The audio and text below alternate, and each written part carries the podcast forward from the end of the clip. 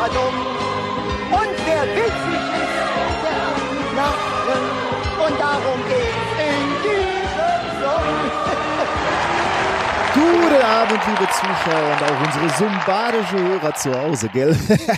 und wer steht da neben mir? Ist das nicht der lustige Glückshase? Ja, das ist er! Na, wo hat denn unser dummer, sympathische Glückshase die Sendungsvorbereitung?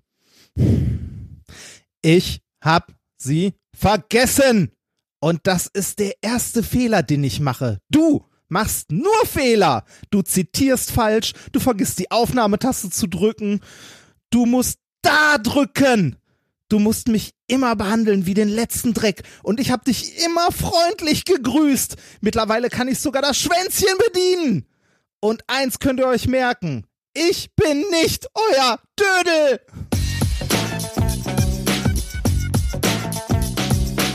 If, you if you base medicine on, on science, you cure people. If you base the design of planes on science, they fly. Um, if you base the design of rockets on science, they reach the moon. It works. Methodisch inkorrekt, Folge 117 vom 3.4.2018, direkt von der Wiedergeburt der Wissenschaft. Mit mir heute wieder mein persönlicher Glückshase Reinhard Remfort. Hä? Ich bin sprachlos. Warum? Ich weiß nicht. Achso, mir fällt nichts ein. Mir fällt nichts ein. Nein, Nein, das, das ist diese österliche Feierlichkeit, die, ja, das äh, genau. die äh, Schweigen. dieser österliche ähm, Festlichkeit, die uns auch verbietet, ein bisschen fröhlich gestimmt zu sein, ne? In der Kirche, ja, das, es ist ja eigentlich das, die, diese Nee, Wiedergeburt-Geschichte. nee, wobei, ne? wobei, also Ostern darf man ja wieder fröhlich sein. Da ist ja, also an Ostern, da ist ja hier Auferstehung und so. Ja, aber So mehr, vor- aber, aber so wie man in der Kirche fröhlich ist. also in der, Ja, Deut in man- der deutschen Kirche. Man, man singt und klatscht. Ich und bin, Esspapier. ich bin übrigens der abgehalfterte Star der Wissenschaft, Nicolas Wörl. Glück auf! Ähm, wobei, also, man, also ich meine, das ist natürlich wirklich, es macht keinen Spaß in der Kirche zu sein, würde ich mal so sagen, insbesondere als Kind, aber, oder zumindest damals, als ich da noch äh, reingeschleppt wurde. Ja, stimmt, wenn, wenn man älter ist, ist das viel besser der Kirche. Das ist viel interessanter. Aber man muss natürlich sagen, die Ostermette, ne? Die war schon Ja. irgendwie gut, also so von der Dramaturgie war die gut. Die war ja Echt, fandst du? Ja, weil die, weil die äh, am Anfang ja keine Lampen an hat, ne, nur so ein paar Kerzen in der Ah, ganzen Kirche, stimmt. keine Orgelmusik, Stimmt. nix. Das heißt, die ganze äh, Stimmung ist sehr, sehr spooky. Und dann irgendwie um zwölf oder so, weil jeder weiß ja, Jesus ist ja um zwölf wieder auferstanden, äh, geht dann das Licht an im äh, in der Kirche. Hattet ihr so ein Mitternachtsding? Ja, ja. Oder- und dann so Ah, okay. zweieinhalb Stunden, ne? Ah, ja, natürlich, natürlich, Scheiße. natürlich. Ich könnte jetzt Das- sonst was machen. Ostern ist auch immer die Zeit, wo dann alle Messdiener, die irgendwie zur Verfügung stehen, zusammengekratzt werden. Stimmt, ja. Da, damit sie äh, mit ihren äh, Flambeaus, also mit diesen Kerzen da vorne rumstehen und äh, es festlich aussieht. Gut, dazu können wir aber nicht viel sagen, ne? Das ist ja nicht so unser Ding. Also ich war damals Ja, Messdiener. ich weiß, ja, ja, ich weiß, ich weiß. Das Ja. hast du hier schon ausgebreitet. Ja. Ich bin gerade auf Mallorca. Das ist doch glatt gelogen.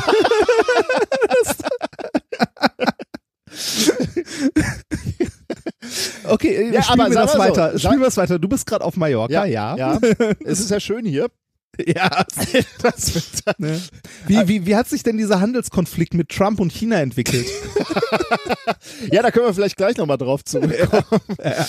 ähm, nein, ich, äh, wir, wir fangen ja traditionell eigentlich erstmal damit an, äh, uns bei den Leuten zu bedanken, die uns das hier überhaupt, die euch das ermöglichen, uns zu hören und uns es ermöglichen, dieser Sendung aufzunehmen. Denn diese Sendung wird auch unterstützt von euren Spenden. Und ohne die könnten wir es nicht tun. Richtig. Ähm, und äh, wir haben äh, eine kleine Rubrik jetzt am Anfang eingeführt, wo wir den einen oder anderen lustigen Verwendungszweck äh, vorlesen. Und äh, da haben Leute tatsächlich Bezug auf die letzte Folge genommen. Es hat uns zum Beispiel jemand äh, einen etwas in den Hut geworfen mit dem Kommentar für eine Packung Giftschnitten.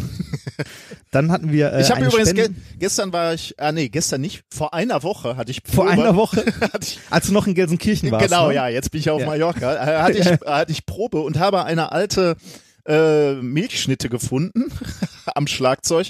Äh, die ist äh, 2017 abgelaufen. Oh, war, war, war die so aufgebläht? nee, eigentlich noch nicht. Ach, dann ist sie noch Meinst gut. du, dann warte ich noch vielleicht. dann, ne? dann geht das noch, ja, ja. Ähm, äh, warte mal, du hattest ich hatte übrigens, im, wo du, Du wo hat- du, wo du das gerade, ja, das ist jetzt uninteressant, wo du das gerade sagst, das, das heißt, es gibt eine Band, ja, aus tritt die irgendwo auch mal auf? Nein, wir sind zwei Mann, der- mein Gitarrist und ich. Zwei Mann sind eine Band. Bei Düse glaube ich Zwei- das, aber bei dem Rest. Zwei Mann ist eine Band und drei Akkorde sind ein Lied. So, Ja. jetzt. Ja. Ich hatte übrigens mal ein Vakuum-Experiment mit Freunden, ähm, was auch dauerhaft noch in der, in der Uni lag. Ähm, und ich, was man, was man halt so hat, ne? So andere haben Zockabende, als Physiker hat man ein Vakuumexperiment mit Freunden. das waren so Aufbackbrötchen ähm, und die werden ja in Schutzatmosphäre verpackt, ne? Also irgendein, äh, was ist da drin? Stickstoff? Nee. Ich habe keine Ahnung. Also irgendeine Stickstoff, äh, irgendein, irgendein, Ir- ir- irgendein ir- Irgendein, technisches Gas, das billig ist. Genau. Äh, und halt nicht die Lebensmittel oxidiert, ne? Also Ja. das ist, glaube ich, die Idee dahinter, oder? Ja, ja. Das, äh, jetzt bin ich äh, natürlich nicht vorbereitet, aber, aber so, aber da, äh, ich glaube, ich weiß gar nicht, was man da reinpackt. Also ihr, tatsächlich irgendwas, was billig ist. Ja. Also es ist kein Edelgas oder so. ja.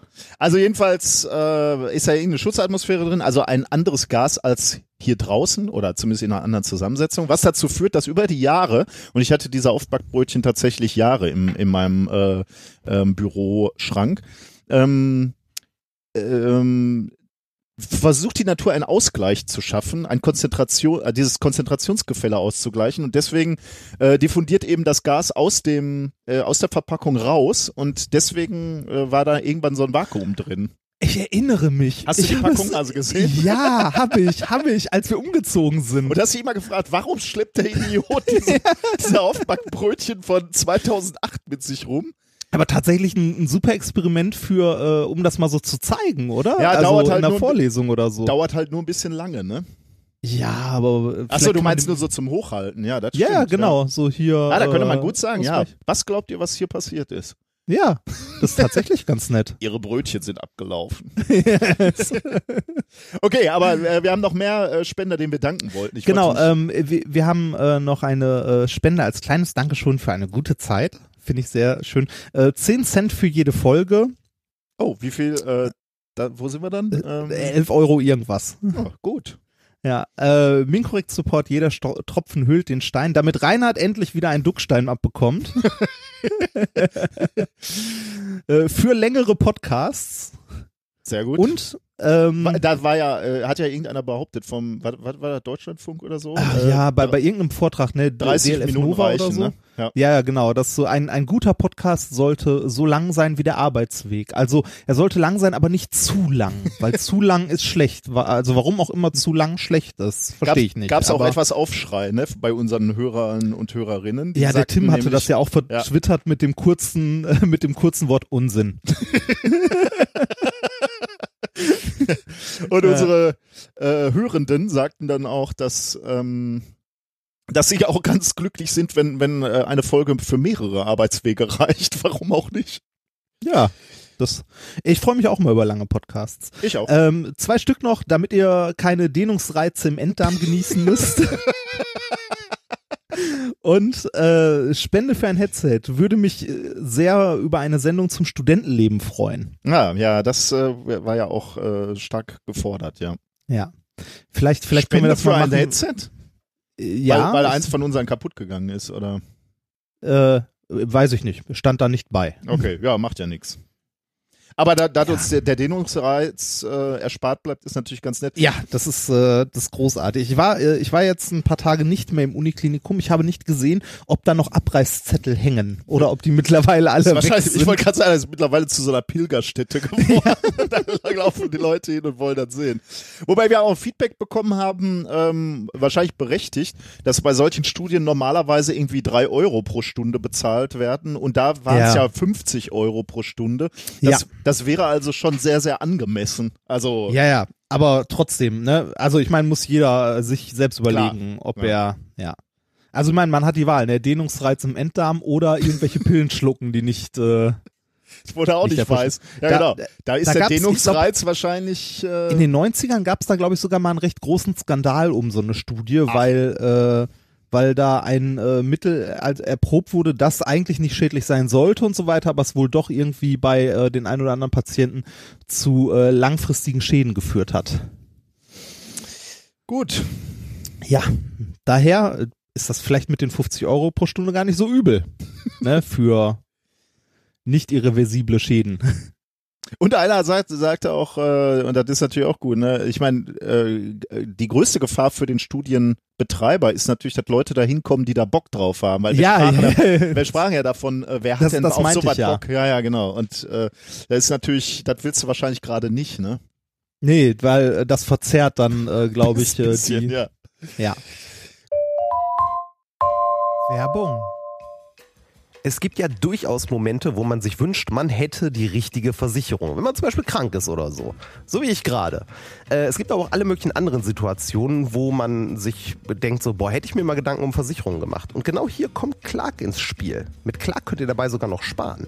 Als dein Versicherungsmakler überprüft Clark regelmäßig, ob du alle Versicherungen hast, die du brauchst und zeigt dir, wo du Geld sparen kannst oder wo du noch mehr Leistung rausholen kannst. Damit Clark als dein Versicherungsmakler auftreten kann, das heißt zum Beispiel Verträge für dich kündigen und neue abschließen, erteilst du Clark bei der Registrierung ein Maklermandat. Das heißt aber gleichzeitig, dass dieses Mandat von deinem, deiner alten Maklerin an Clark übergeht. Das ist nichts, was sich Clark ausgedacht hat, sondern ganz normale Praxis in der Versicherungsbranche. Du kannst deine Vollmacht zum Maklermandat aber natürlich jederzeit kostenfrei widerrufen. Außerdem hast du mit der Clark-App alle deine Versicherungen im Überblick und kannst sie von überall aus digital managen. Und wenn du mal auf der Suche nach einer neuen Versicherung bist, durchforstet Clark mit Hilfe modernster Technologien tausende Tarife, um genau den zu finden, der am besten zu dir und deinem Lifestyle passt. Und wenn wir schon beim Thema Sparen sind, die Jungs und Mädels von Clark lassen auch noch einen 30 Euro Shopping-Gutschein springen. Alles, was du dafür tun musst, ist dir die Clark-App runterladen, zwei deiner bestehenden Versicherungen hochladen und mit dem Code methodisch34 alles groß geschrieben, methodisch 34, bekommst du einen 30 Euro Shopping-Gutschein für Brands wie Ikea, Zalando oder Apple. Die Teilnahmebedingungen und alle weiteren Infos findet ihr wie immer in den Shownotes. Werbung Ende. Gut, äh, lassen wir das. Das hatten wir ja beim letzten Mal schon. Wir müssen neue Geschichten erzählen. Wir müssen neue Geschichten Ja. äh, Es ist nur nicht so viel passiert seit der letzten Folge, äh, was äh, daran liegt, dass du ja quasi direkt danach äh, nach Mallorca geflogen bist, wo genau, du jetzt ja, gerade wo ich ja sitzt. schon seit einer Woche sitze. Nein, äh, sollen wir mal ehrlich sein, es ist Samstag heute. Es ist Es ist- Samstagmorgen. Genau, nicht, nicht, äh, morgen fliege ich, ähm, aber wenn ihr es hört, bin ich natürlich schon eine Woche äh, auf der Insel. Und wir sind, es ist jetzt eine Woche, nicht mal eine Woche nach unserer letzten Aufnahme. Ne? Das, das ist ja, Ja, auch für sechs, uns, sechs Tage. das ist für uns etwas ungewöhnlich, aber wir wollten eben gerne für euch vor Produzieren, damit wir wieder in den gewöhnten zwei Wochen Rhythmus kommen und nicht nochmal irgendwie äh, längere Zeit Ausfälle nur haben. Nur weil ich Urlaub mache, müsst ihr ja nicht auf euren Hörgenuss verzichten. Ja. Bitte spendet. ja, es Ah. äh, hilft dann natürlich, motiviert dann schon etwas, auch sowas mal auf sich zu nehmen, ne? muss man ja, Ja, ganz das- klar sagen. das, das Schönste, ich sitze jetzt gerade hier um 10 Uhr morgens äh, unter einem Dachfenster auf einer Couch mit äh, dem ganzen Technikgerödel und als ich mich hinsetzte und den Kopfhörer aufsetzte, kam die ominöse Frau vorbei und stellte mir ein Bier hier hin. um 10 Uhr an einem Samstag. Ja, ich liebe diese Du, Frau. ich gerade sagen, du, nicht zuletzt deswegen hast du sie dir ausgesucht. ah. Sie meint es ernst, glaube ich. Ja, ich glaube auch. Gut, es ist nicht so viel passiert, aber dann kann man mal ein paar Sachen äh, aufräumen, die ich immer schon mal zeigen wollte. Ich habe dummerweise, ähm, habe ich vergessen, wer uns das äh, mal zugeworfen hat. Ähm, das ist eine Webseite, die sich zur Aufgabe gemacht hat, und ich glaube, das ist Work in Progress, Audiodokumente von der Apollo 11 Mission Ja, ähm, aufzuarbeiten. Lachst du gerade? Äh, ein bisschen. Ich habe auf den Link geklickt, Ah so, okay, warum? Ah so, okay, Ähm, ich ahne schon, warum, ja.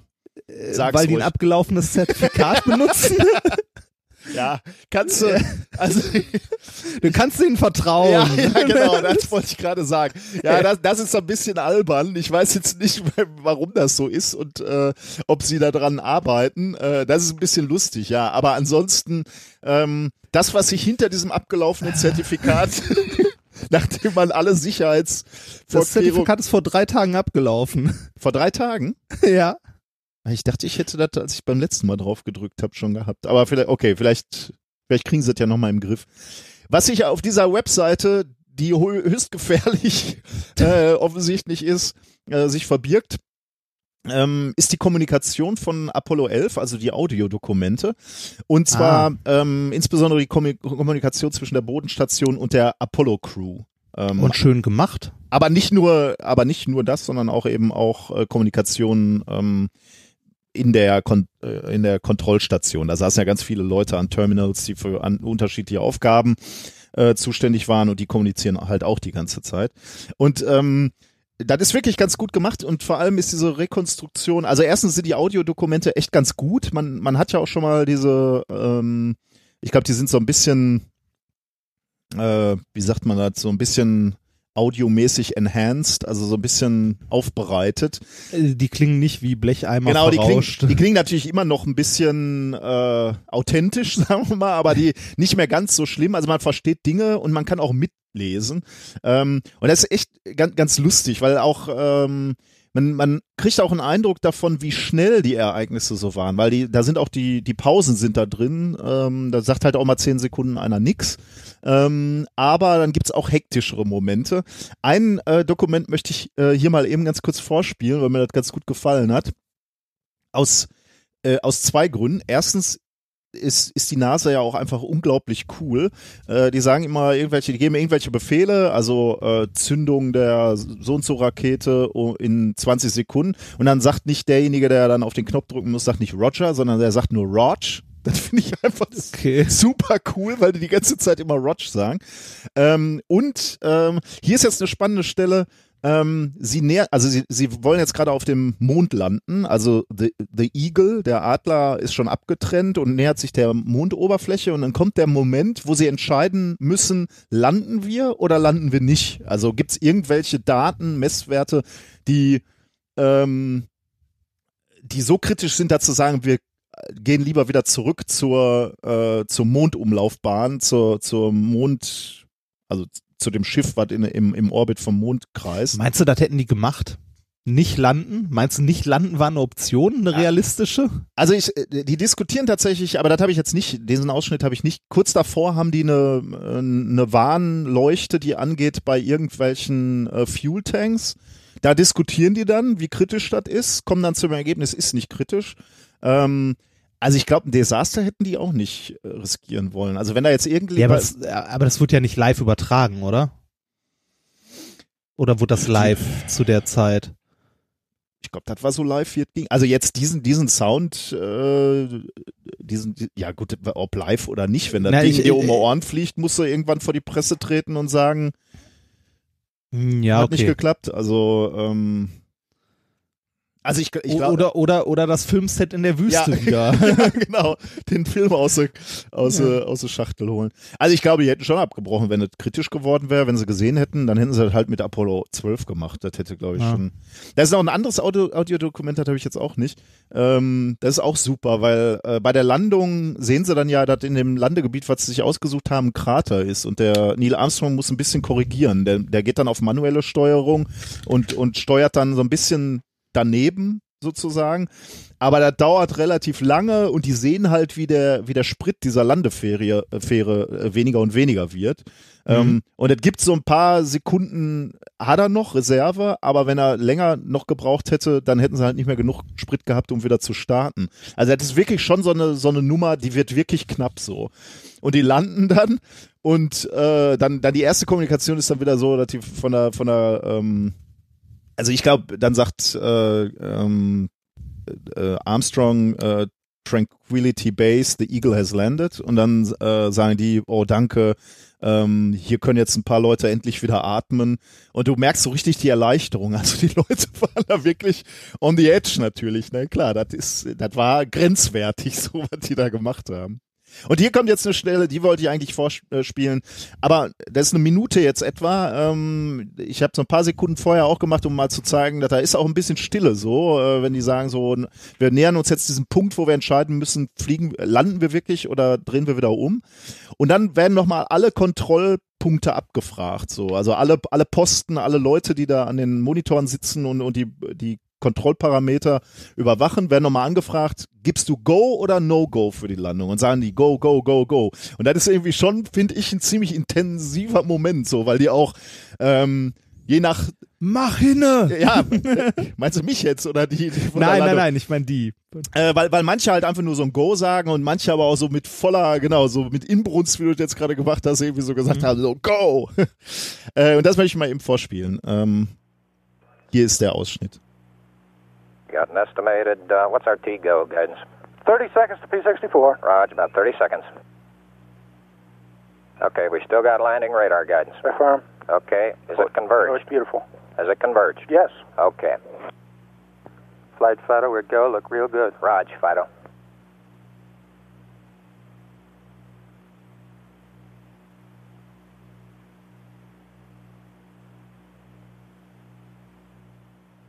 Okay, they got 64.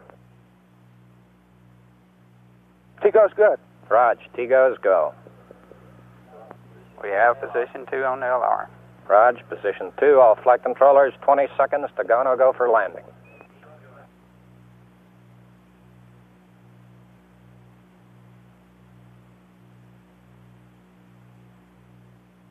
Okay, all flight controllers, go, no go for landing. Retro. Go. Fido. Go. Guidance. Go. Control. Go. Telcom. Go. GNC. Go. Ecom. Go. Surgeon. Go. Capcom, we're go for landing.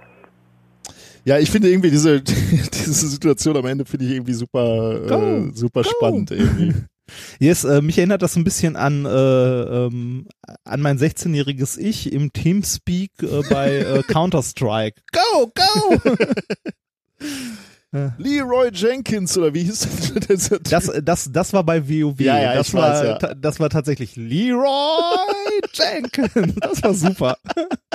Ja, das ist irgendwie auch geil, ne? Das so eine völlig unbedeutende Situation in der Geschichte der Menschheit dann aber doch irgendwie so ins kulturelle äh, Ja. Gedächtnis geprägt Ja. wurde. Ich glaube, äh, ich glaube, der, der Rest seines, äh, seines Schlachtzuges quasi war unglaublich sauer auf den Typen.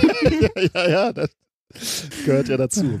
Äh, no- noch ein Kommentar hier bei diesem Apollo-Ding auf der Webseite, äh, kannst du halt auch diesen, diesen Text mitlesen, ne? Also es steht da nochmal alles, was die Leute gesagt haben und dann gibt's auch nochmal so ein paar Erklärtexte, wo, wo ein paar Sachen erklärt werden. Also irgendwie, ich weiß nicht, ich habe da eine gewisse Faszination für ähm, diese Originaldokumente, das macht mir irgendwie unheimlich Spaß, deswegen, äh, ja, wenn, wenn ihr da mal Lust habt, könnt ihr mal draufklicken. Wie gesagt, ich glaube, das ist ähm, Work in Progress, da kommt, glaube ich, noch mehr, aber äh, ja, kann man mal gucken. Hm. Äh, eine Kurzmeldung habe ich auch noch. Ähm, wir hatten ja letztens drüber ähm, berichtet, dass äh, der Stephen Hawking gestorben ist, ne? Hat Richtig. meine letzten. Richtig. Der wird jetzt beerdigt, ne? Also jetzt kommt erstmal eine Beise, also eine Trauerfeier und so. Aber dann wird er bestattet und zwar in der Londoner Westminster Abbey. Ja, das habe ich auch gelesen. Warst du mal in der Los äh, Westminster Abbey? Nein, ich war nur davor. Ah, echt? Warum bist du nicht rein? Warum? weil ich mit äh, mehreren Leuten da war, also mit einer Gruppe und die meisten keinen Bock hatten. Ah! Ja. ja. Es war aber, es war aber auch ein äh, Tag, wo es sehr sonnig war und es war scheiße voll. Also ich konnte es, ich Okay. wäre zwar gern reingegangen, konnte es aber teilweise nachvollziehen, dass Leute keinen Bock hatten, sich da anzustellen. Und ich glaube, das war auch noch relativ teuer, ne? Das ist ja nicht eine ja, Kirche, das, wo das man auch, genau, das auch. Also das ist äh, nicht nur ein bisschen teuer, es ist unglaublich teuer. Das ist schon sehr, sehr teuer, ja. Also eine Kirche in London, ne? Ähm, und traditionell werden in dieser äh, Kirche Könige von England äh, Gekrönt. beigesetzt. Äh, ge ge genau, gekrönt auch, ja. und Gekrönt- verheiratet und so. Genau, äh, äh, gekrönt, verheiratet und beigesetzt, die drei großen Eckpfeiler des Lebens. ähm, und ähm, äh, Stephen Hawking wird da dort jetzt auch beigesetzt. Das ist auch nicht ganz ungewöhnlich, weil da liegen schon andere Gelehrte und zwar unter anderem Isaac Newton, Isaac, Isaac Das Newton schon, und Charles Darwin. Und das ist natürlich schon eine brutale Ehre, muss ich sagen. ja, oder? das auf jeden Fall. Ich stand übrigens auf dem Grab von Isaac Newton, also da ist so eine Grabplatte im Boden und da kann man drauf, äh, draufstehen. Ähm, und allein deswegen war es für mich natürlich wert, in diese Kirche zu gehen. Aber ich kann natürlich verstehen, wenn da eine Gruppe da keinen Bock drauf hatte, dass man das nicht macht. Aber ich muss schon sagen, das war schon ganz geil. Und für die Kinder gab es auch, äh, der Eintrittspreis, ich kann mich nicht mehr erinnern, war horrend, aber dafür gab es dann eine Rallye für die Kinder umsonst. Also da läuft man dann irgendwie Eine durch. Rallye? Ein- Eine Rallye in der Kirche? Ein, ja, also äh, so ein so Schnitzeljacht, sowas, ne? Oder, äh, ja. Aber so mit, ich habe ich hab, finde, finde die, die und die Figur oder hier ist ein Emblem, was siehst du da drauf und solche Geschichten. Und am Ende gab es dann irgendwie so eine Schoko-Gold-Münze oder irgendwie so. äh, ich hab gerade mal äh, den Wikipedia-Artikel kurz aufgemacht zu Westminster Abbey. Ja. Da sind noch ganz, da sind noch andere bekannte Leute begraben, ne? ja, ja. Ähm, äh, unter anderem Ernest Rutherford, oh, guck an. noch ein Physiker. Ich bin da einmal durch diese Liste Das- geflogen. Das sind ja, Ja. sind ja viele, viele, ne? Aber ja, äh, genau. Äh, Ja, die meisten sind halt Könige, aber es gibt noch mal unten hier Charles Dickens. Oh. Äh, Georg Friedrich Händel, oh, Lord Kelvin. ach, cool. Ja, also da sind ein, sind ein paar. Ich, Also, ich, ich, faszinierend. ich wage zu sagen, wenn du da beerdigt wirst, hast du es geschafft. Oder? Äh, äh, Dann hattest du es geschafft. ja. Ja, okay. Robert Stevenson, Was für ein Robert Stevenson? die Schatzinsel. Ah, der Stevenson.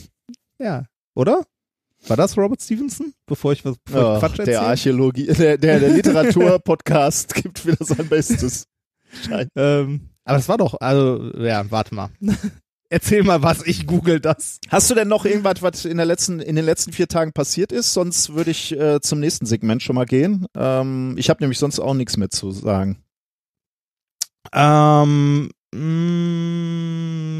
nee. Dann Nee. kommen wir nämlich zu den Kommentaren, da habe ich mir einiges rausgeschrieben. Ähm, an dieser Stelle, die Schatzinsel ist von Robert Stevenson, aber ein anderer Robert Stevenson. Hast du denn rausgefunden, wer da be be begraben das ist ein? Ingenieur gewesen, Ah, britischer. Ja. Ich glaube, der Name ist auch nicht so ganz selten, muss man zugeben. ja, ja, das mag sein. Also, ähm, wir haben ein paar Kommentare zur Sendung gekriegt und ähm, wir freuen uns da ja immer äh, drüber, weil ihr den Inhalt der Sendung ja nochmal massiv bereichert durch euer Fachwissen mitunter. Äh, wir haben ja nur so l- laienhaftes Wissen bei manchen Themen. Ähm, eine Sache, die ich äh, nochmal kurz ansprechen wollte, weil das kam auch mehrfach und war ein Kommentar auch im, in unserem Blog äh, von Raging Archaeologist, Tin, Ja. ähm, die schrieb, das archäologische Thema konnte ich mir fast nicht anhören. Ihr macht genau das, was leider, besonders der, äh, in der Archäologie, viele zu häufig machen. Es, ähm, viel zu häufig gemacht, äh, was viel zu häufig gemacht wird. Es wurde nur mit Frauen gemacht, die passivste Form, die man nur wählen kann. Oder da wurden die Frauen vielleicht nach Bayern verheiratet, wieder maximal passiv. Es ist in keinster Weise nachweisbar, ob diese Dinge mit oder gegen den Willen von Frauen passiert sind. Aber mit diesen und ähnlichen Formulierungsweisen stellt man Frauen in der Geschichte immer in die Opferrolle. Das zieht sich bis zu frühen jungsteinzeitlichen Gesellschaften, wo Frauen verheiratet werden. Es ist so gut wie niemals nicht nachweisbar und würde auch euch unterstellen, dass ihr es in diesem Fall einfach annehmt und daher verwendet. Ähm, ja, vielen Dank für den Kommentar. Absolut richtig. Also danke für den Kommentar, weil das hat mir geholfen, da einfach mal drüber nachzudenken. In der Tat habe ich einfach den Autoren dieses Papers nachgeplappert und ich habe es nicht hinterfragt. Ähm, Ja. Finde ich sehr, sehr interessant, mit welchen, äh, also welche, welchen Narrativen man selber unterliegt. Ähm, Finde ich, äh, ja, hat mich weitergebracht, da mal drüber nachzudenken. Ähm, in der Tat ähm, kann man halt da überhaupt nicht drauf schließen. Nee, genau, Ähm. man, äh, gerade so zur steinzeitlichen Zeit, da hat man halt null Ahnung, ne? Ja, genau. Also, ja. Vielleicht äh, war das auch äh, oder generell in äh, also in vergangenen äh, Gesellschaften so, dass es da auch äh, Bereiche gab, wo halt irgendwie ähm, äh, wo wo das äh, Rollenbild dem, was jetzt in der Archäologie erzählt wird, gerade genau umgedreht war Mhm, genau. Ja. oder ähnliches. Also oder äh, oder komplett gleichberechtigt oder Ja. sonst was. Ich meine, äh, wir haben halt super wenig Aufzeichnungen aus der Zeit und äh, das, was da geschrieben wird, dass, äh, dass dieser Narrativ quasi Mhm. gebildet Ja. wird, dass die Frauen in der Zeit passiv waren, ist halt äh, eigentlich totaler Quatsch. Und interessanterweise ist halt natürlich der, der, größte, der größte Fehler, den äh, insbesondere junge Wissenschaftler machen, oder was heißt junge, alle wahrscheinlich, äh, ist halt äh, irgendwie gebiased, ne, mit diesem Confirmation Bias irgendwie an, an, an Beobachtungen zu gehen. Also man hat schon eine Erwartung an das Ergebnis oder man Ja. kommt schon mit so einer Blick von so ist mein Leben, so muss alles andere auch sein, geht man an, an Messergebnisse. Äh, und das ist halt, das, davon muss man sich als Wissenschaftler halt immer, immer wieder lösen. Ne? Also Ja, gerade oder auch als so, so war das in Gesellschaft A in der Vergangenheit vor 300 Jahren, dann muss das vor 800 Jahren Ja, in genau. Gesellschaft B Ja. genauso Ja. gewesen sein. Aber auch wir beide im Labor, das ist ja häufig auch vorgekommen, dass wir halt gesagt haben, okay, lass mal die Messreihe machen. Vermutlich sehen wir das oder das. Und da muss man Ja. halt aufpassen, dass man die, die Dass man äh, das nicht, dass man das nicht wirklich sieht, Genau, obwohl ja. es nicht da ist. Genau, dass man die Messwerte schon aufgrund der Erwartungen äh, beurteilt. Da muss man halt Ja, ich, ich finde das, ich finde das sehr schön, dass äh, das ist was, was man im Labor ja auch nach einer Zeit lernt, was ich aber häufig bei jungen Studenten, die so das erste Mal im Labor waren, äh, noch sehr, sehr häufig gesehen habe, weil ich es am Anfang genauso gemacht habe, was man aber äh, nicht tun sollte. Und zwar, man hat irgendwie fünf Messwerte und sieht, ah, das ist aber eine wunderschöne Gerade, Ja, die ich da ja, durchlegen ja, ja, kann. genau. Und dann, und dann zeichnet man mal den Fehler ein, der riesig ist und merkt plötzlich, hm, da kann man alles reinzeichnen. Eine Gerade, die steigt, eine Gerade, die fällt. Ja, Ähm, Genau. das, also die, die Messwerte sind wertlos, weil der Fehler so groß ist, dass sie überhaupt nichts aussagen. Und ähm, Ja. ja. das Also, äh, auch was, was man lernen muss. Genau, danke für die Korrektur. Äh, einen weiteren Hinweis gab uns Matthew, äh, der sagte, ich glaube, der Fachbegriff für Briefumschläge, aber nicht die zum Anlecken, lautet haftklebend. Gegenüber denen Ah. zum Anlecken, die heißen nassklebend. Und daraufhin Ah. hat Tobias noch ergänzt, haftklebend sind normal die mit dem Abziehstreifen. Also ich glaube, Ja. die, die wir, hatten wir die? Die wir hatten? Die, das waren die, die wir hatten, ne? Ja, das waren die, die wir hatten. Die, die man einfach nur zusammendrückt, heißen selbstklebend. Und die zum Anlecken, völlig richtig, heißen nassklebend. also wir Oder unter hatten wir selbstklebende? ja, weiß ich jetzt auch nicht mehr. Ich Warte weiß mal, auch nicht mehr. noch einer? Also, wir haben was gelernt. Es gibt nassklebende, es gibt selbstklebende und es gibt haftklebende. Und ich kann Ja. mir sehr gut in Deutschland vorstellen, wie man in eine Postfiliale geht und nach einem, einem, äh, äh, nach einem Briefumschlag einem Kleben, einem, genau, ein, ein, Kle ein, ich hätte gerne einen Briefumschlag, der von selber klebt. Haben wir nicht. Ja, genau. genau so. Haben Sie denn Haftklebende? Nein, auch nicht. Genau so, ja. Ja. Oder, oder äh, ich hätte gerne diese haftklebenden Briefumschläge. Das sind keine haftklebenden Umschläge. diese Umschläge Ja. sind selbstklebend. Ah, das kannst du nur in Deutschland geben, oder? Wir haben Ja, fünf definitiv. Bezeichnungen für, für den, den, die. Gummierung eines, eines Briefumschlags. Finde ich sehr, sehr gut. Michael hat uns darauf aufmerksam gemacht, äh, du hattest ja mal in der Sendung gefragt, wie misst man überhaupt den CO2-Footprint von Butter? Und Ja. er, er Ja. hat uns einen Link geschickt von einem Vortrag vom 34C3 von Gunnar Töhle. Der hat das mal äh, dargestellt. Den Link habe ich Ja. in die Shownotes geworfen. Ja. Kann man mal sich angucken, wenn man da Lust zu hat. Ja, sehenswert. Ähm, ich weiß nicht, ob es der gleiche Kommentar war oder noch ein anderer, äh, der schrieb, äh, also äh, teilweise kann man das ganz gut messen, also auch ganz gut abschätzen, aber manche Sachen, so wie, wie Wasserverbrauch oder so, äh, da kann man sich auch zurecht fitten, was man Hm, ja. möchte. also je nachdem, was man mit reinzählt und was nicht und Ja. ja, das Übliche. Äh, Trolli Schmidtlauch hat mich darauf aufmerksam gemacht, dass ich, ich hatte ja gesagt, äh, Milch hat kein Vitamin D. Das stimmt nicht ganz so. Ähm, er schreibt, als gerade aus den nördlichen Ländern zurückgekehrter, kann ich sagen, dass gerade in solchen sonnenlichtarmen Regionen das Zusetzen von Vitamin D zur Milch nicht unüblich ist. In Kanada scheint es sogar verpflichtend zu sein. Er hat auch einen Link dabei geschickt. Ähm, und ähm, das haben uns tatsächlich noch zwei, drei andere Hörer aus den Vereinigten Staaten ähm, geschickt bei Twitter, Bilder, äh, wo sie gezeigt haben, dass in ihrer Milch äh, Vitamin D ist. Das scheint also zugesetzte äh, äh, Vitamin D äh, äh, zu sein. Ähm, deswegen, okay, dann entschuldige ich mich, das war mir nicht bewusst. Ähm, Jetzt sehen wir, weiß Gott, wo Unge seine Milch einkauft. Vielleicht ist da Gift drin. genau, genau. Das könnte natürlich sein. Und ein letzter Kommentar von Marc äh, zum Thema, wir hatten ja über Toiletten an Bildungseinrichtungen ges gesprochen. Äh, den fand ich auch ganz lustig, weil ich ja gerade in einer ähnlichen Situation war. Ich musste äh, nach einer weiterführenden Schule für meinen Sohn suchen. Er schreibt, Ja. Als es darum ging, unserem Sohn ein passendes Gymnasium zu suchen, haben wir nur zwei Dinge zur Vorauswahl genutzt. A, den Vertretungsplan am Sekretariat studieren und B, Toiletten ansehen. Ja, das habe ich auch gesehen, ja. Durch diese Herangehensweise konnten wir zeitsparend und schlüssig die allermeisten Gymnasien ausschließen. Beides war fast immer in einem alarmierenden Zustand. Wir haben dennoch ein paar passende Gymnasien gefunden. Das einzige, bei dem A und B stimmten, keinen Ausfall in der letzten Woche und sehr gute Hygiene. Und dann passte auch noch alles andere. Also das scheint wohl äh, deren Kriterium gewesen. Ich weiß nicht, ob man das anraten kann, aber ist ja mal, ähm, Ja. ist ja mal ein Ansatz.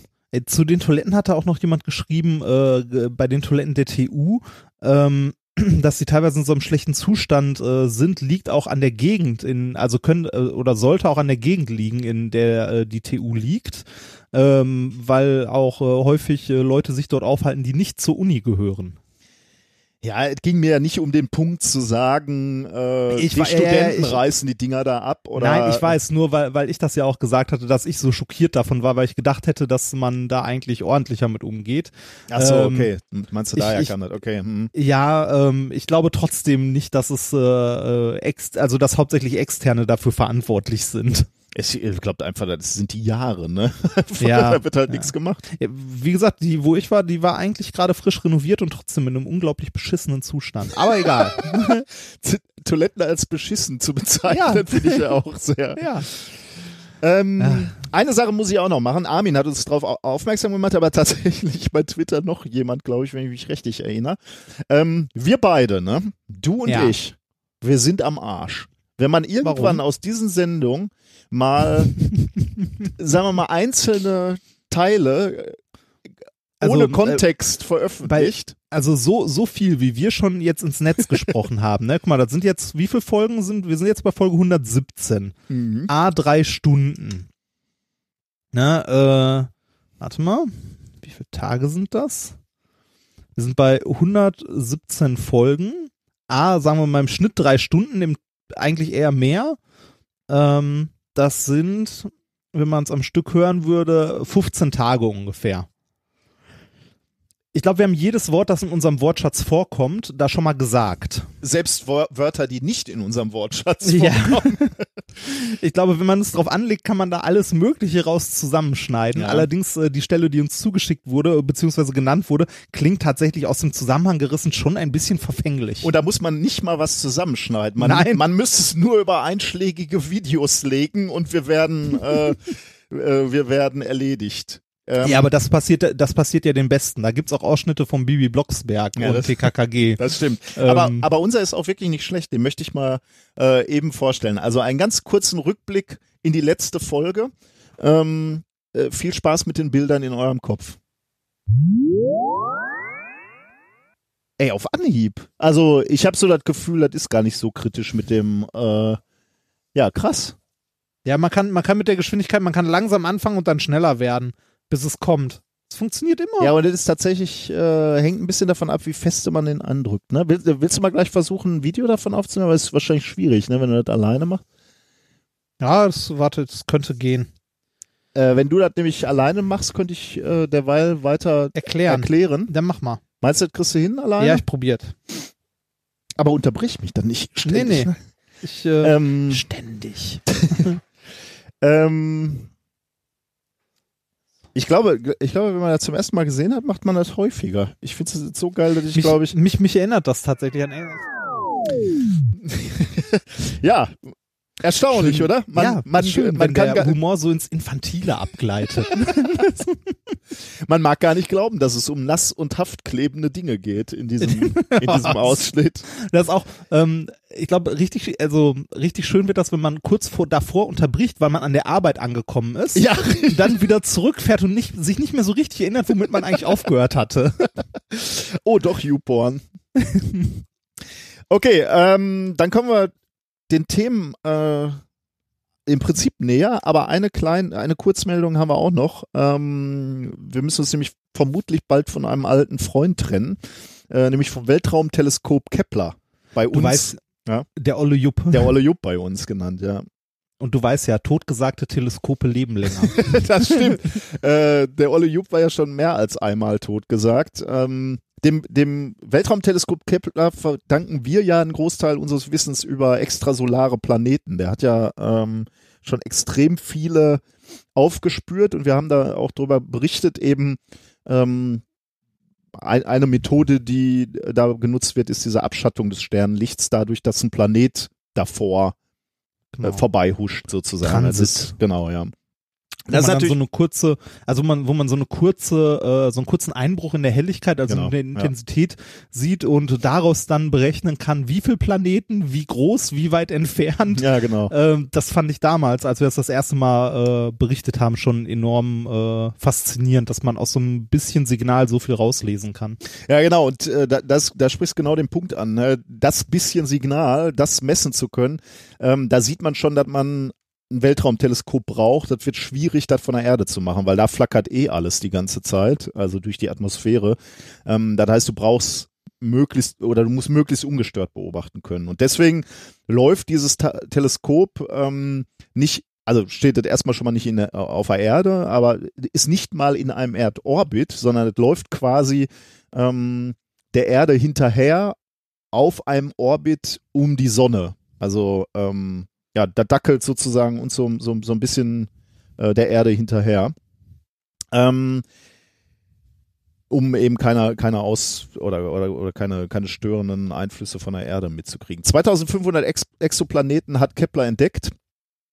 Ähm, Okay. Verschiedene, also vor Kepler, also das, das, das ist halt schon eine Erkenntnis, dass es so viele Exoplaneten gibt, ne? dass da draußen überall Planeten sind. Da haben wir schon viel äh, drüber gesprochen. Eigentlich ist das ganze Ding schon viel, viel länger im Einsatz als ursprünglich geplant. Die eigentliche Mission war nur auf dreieinhalb Jahre angelegt und Auch, auch die, bevor irgendwas kaputt gegangen ist, schon? Also- ähm, das ist eine gute Frage. Also da, darauf, wo du ansprichst, ähm, das war 2013, da haben wir auch in diesem Podcast schon drüber berichtet, in unserem ersten Jahr. Ähm, da ist nämlich ähm, das, das zweite von vier Reaktionsrädern ausgefallen und damit konnte Kepler nicht mehr ähm, sein Beobachtungsfenster äh, kontrolliert halten. Ähm, Hm, Also sich ausrichten. sich ausrichten, genau. Ähm, und da war natürlich ein, ein Problem und damit, damit sagte man quasi schon, okay, damit ist diese, diese Primärmission beendet, aber dann hat die NASA, und du hast, das war glaube ich ein Thema von dir, die NASA hat sich, Mhm. sich eine, Genau. ähm, eine Idee ausgedacht, wie man Ich das glaub, Te Teleskop, ja. Ich glaube, es waren Sonnenwinde, oder? Genau, ja, der Strahlungsdruck der Sonne wurde genutzt, Mhm. um, äh, um das Teleskop wieder zu stabilisieren. Und dann war das eben die K2-Mission, ähm, wo Kepler dann alle drei Monate ein neues Himmelsgebiet sich ausgesucht hat, ähm, oder wurde von den Wissenschaftlern natürlich ausgesucht, und ähm, hat dieses Gebiet dann äh, untersucht. Aber jetzt kommen wir wirklich zum Ende der äh, Mission, weil ähm, nun der Treibstoff ausgeht und den Treibstoff braucht das Teleskop, um mithilfe der Antriebsdüsen sich ähm, beziehungsweise die Senderantenne in Richtung Erde auszurichten, um dann die Daten, die gesammelt wurden, zu übermitteln. Ähm, und da gehen, geht jetzt eben der Treibstoff aus und äh, die ist halt keine Option, weil ich gerade schon gesagt habe, die äh, Kepler wandert so der Erde hinterher, aber in gehörigem Abstand, nämlich 150 Millionen Kilometer, ist es halt auch keine Option, da mal eben hinzufliegen und das Ding aufzutanken. Ja. Ähm, kann man es denn in einer Position stehen lassen, wo es irgendwie die ganze Zeit in eine Richtung guckt und weiter zur Erde funkt oder geht das nicht? Ich glaube nicht. Äh, Ich glaube, dass, also, dass das wirklich starr ähm, zur Erde. Ich glaube, du musst, ich meine, bei der Entfernung, da musst du halt schon relativ gut zielen in Richtung ähm, ja. Teleskop Stimmt. oder, oder, oder Radioantenne, die dir die Signale auffängt. Ne? Von daher glaube ich. Ja, was ich noch ganz interessant fand an dem Punkt ist, ähm, dass die äh, ja im Grunde gar keine Tankanzeige in dem Sinne Ja, haben, sondern sie sie schließen äh, auf also anhand des Drucks im Tank oder so äh, und ein paar äh, anderen Werten, dass irgendwelche Motoren sich schwieriger drehen lassen oder so, äh, darauf, dass ähm, also dass dem Ding der Treibstoff ausgeht. Genau, ja. Die messen den Druck, wie du schon richtig sagst, und, und auch die Leistung der Düsen. Und wenn der, Mhm. die Düsenleistung natürlich nachlässt, kannst du davon ausgehen, dass da auch nicht mehr so viel ähm, ähm, Treibstoff im Tank ist. Und genau deswegen schließen sie da drauf. Sie wissen damit also tatsächlich genau, wie du sagst, nicht genau, wann es zu Ende ist, aber sie gehen davon aus, dass es bald der Fall sein äh, Mhm. wird. Auf der anderen Seite der Vorteil bei dem Ding ist, weil es weit, weit weg ist, äh, sie können bis zum letzten Tag das Teil betreiben. Nicht so wie bei anderen Missionen, die dann irgendwie kontrolliert zum Absturz gebracht wurden oder auf unkritische Bahnen gebracht werden mussten. In dem- Damit sie nicht wiederkommen. damit sie nicht wiederkommen oder halt unkontrolliert auf, ähm, äh, auf die Erde stürzen. So wie die Bild-Zeitung in der letzten Woche titelte, ähm, die chinesische Raumstation stürzt möglicherweise auf Mallorca. Clickbait. Hast du dir gut überlegt, ob du da hinfahren willst? Ich bin ja jetzt schon da. willst? Ich bin ja jetzt schon da. Was soll ich jetzt ja, machen? ja, genau. Und? Sie, siehst du was am Himmel? Nee, noch nicht. ähm, wir müssen aber nicht traurig sein, auch wenn uns der Olle Jupp jetzt endgültig verlässt. Ich, ich frage mich ja, ob solche, äh, ob solche ähm, Sonden, Satelliten äh, mal so Kultpilgerstätten werden. Äh, also auch so das äh, das Auto, die, der Tesla oder halt so der der Olle Jupp, das Teleskop, dass man irgendwann, wenn, wenn man mal so weit ist und so äh, Weltraumreisen machen kann, dass dann Leute da so hinfliegen und sich das Ding nochmal angucken. Also ich meine, so beim Ollen Jupp jetzt vielleicht nicht so der, die, die Nummer eins Städte, wo man hin will, aber äh, so Voyager, wenn man die einholen könnte, dass man da so vorbeifliegt und sich die mal so anguckt, wäre doch schon ganz Ja. cool. Ja. Äh, gibt's ein, zwei Star Trek-Folgen zu, wo das passiert? Oder so äh, die Lande, also Apollo 11, ne, die, ähm, den, den Also Landeort. Mal auf dem genau, Mond. Ja. Da gibt's eine Futurama-Folge. die Ja, sich da ich weiß. Wir müssen aber nicht traurig sein, auch wenn der Olle Jupp jetzt weg ist. Mitte April 2018 soll das Weltraumteleskop TESS Trans Transiting Exoplanet Survey Satellite ähm, starten von Cape Canaveral.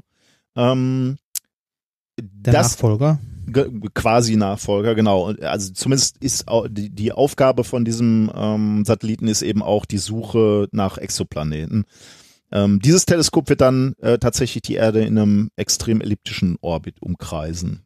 Ähm, also bisschen bisschen anderes Konzept als bei Kepler. Ja, Es aber Ja, äh, es gibt ja einen ganzen Haufen von diesen äh, Weltraumteleskopen. Das hatten wir ja auch bei irgendeiner Folge mal gesagt. Ähm, man kennt immer irgendwie so Kepler und Hubble, aber da, da gibt's noch eine ganze Handvoll mehr, die da oben rumfliegt, die einem so gar nicht bewusst ist. So als Laie zumindest. das stimmt. Ja. Ich ich habe im äh, als wir in das Labor waren, ne, in Bochum Ja. zum Hörertreffen, da, die hatten ein wundervolles Poster. Das habe ich auch extra äh, fotografiert und mal geguckt, ob ich das bei Amazon finde. Habe ich auch, aber das war mir ein bisschen teuer. Aber ich muss noch mal überlegen. Da waren auch, ähm, da waren so Missionen äh, von der Erde auf andere Planeten äh, und Monde von anderen Planeten abgebildet. Mhm. Ähm, das war, ir- das war irgendwie ein wunderschönes Poster. Ähm, also das waren dann halt nur so Striche, ne? aber die deuteten halt auch an, ist die Sonde auf dem Mars gelandet oder ist die in den Orbit vom Mars gegangen? Äh, also irgendwie war das ganz äh, wunderschön und, und äh, ich glaube im unteren Hä- Hälfte dieses äh, Plakats waren auch äh, die ähm, Sonden abgebildet. Also irgendwie hat mir das unheimlich gut gefallen. Ich, da muss ich nochmal raussuchen. Fällt mir jetzt gerade ein. Okay, dann sind wir eigentlich mit dem Vorgeplänkel durch und wir können zu den Themen der heutigen Sendung kommen. Uhu. Ähm, die, das erste Thema, was ich vorbereitet habe, lautet Laser war gestern.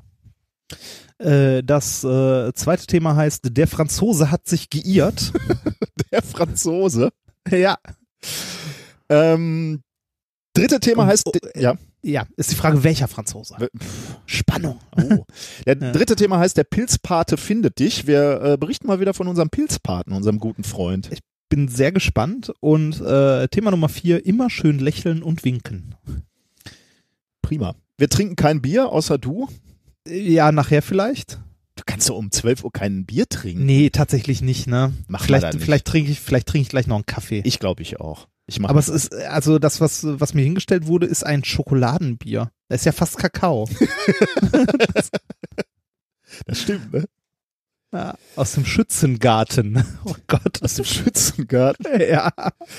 Weil nicht aus dem Äh. Schützengraben ist. Okay, Nee, das, machen wir erst ein erste Thema.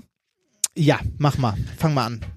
Das erste Thema heißt Laser war gestern und es wurde gewünscht von Lukas und ich kann mich nur bedanken bei Lukas, weil das Thema war wirklich äh, wie gemacht für uns beide.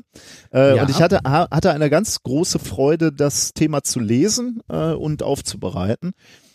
Ähm, es ist allerdings auch so ein bisschen Hardcore-Physik wahrscheinlich, aber ist egal, wir versuchen trotzdem mal. Ähm, Mach mal. Ich brauche dich Ich weiß grob, ich Ja. weiß grob, worum es geht, ja.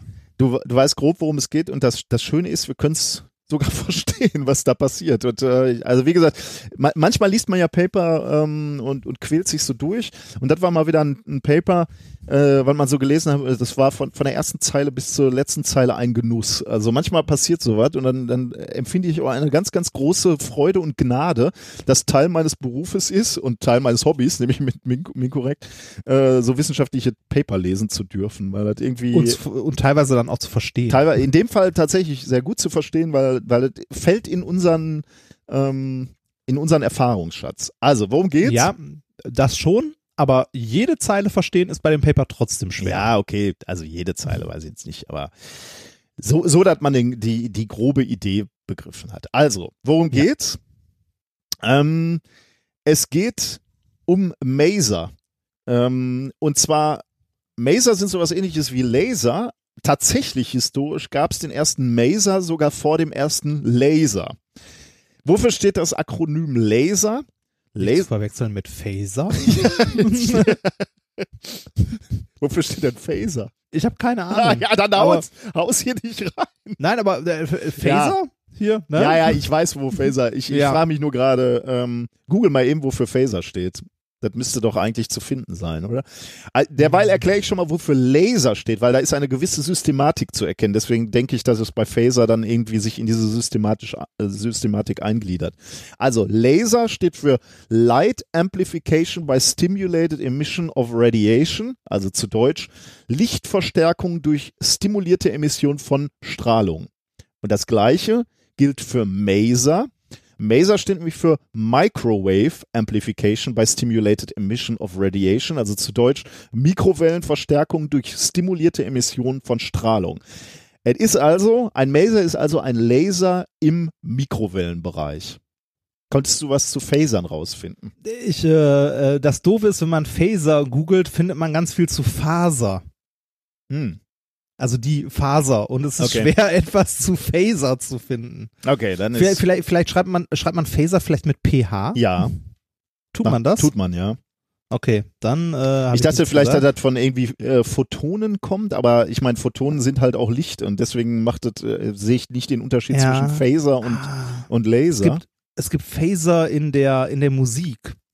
ah, das der stimmt. Phaser ja. ist ein, Ah, das ein, ein, ein Ja. Effektgerät für die Gitarre. Das klingt auch ziemlich geil.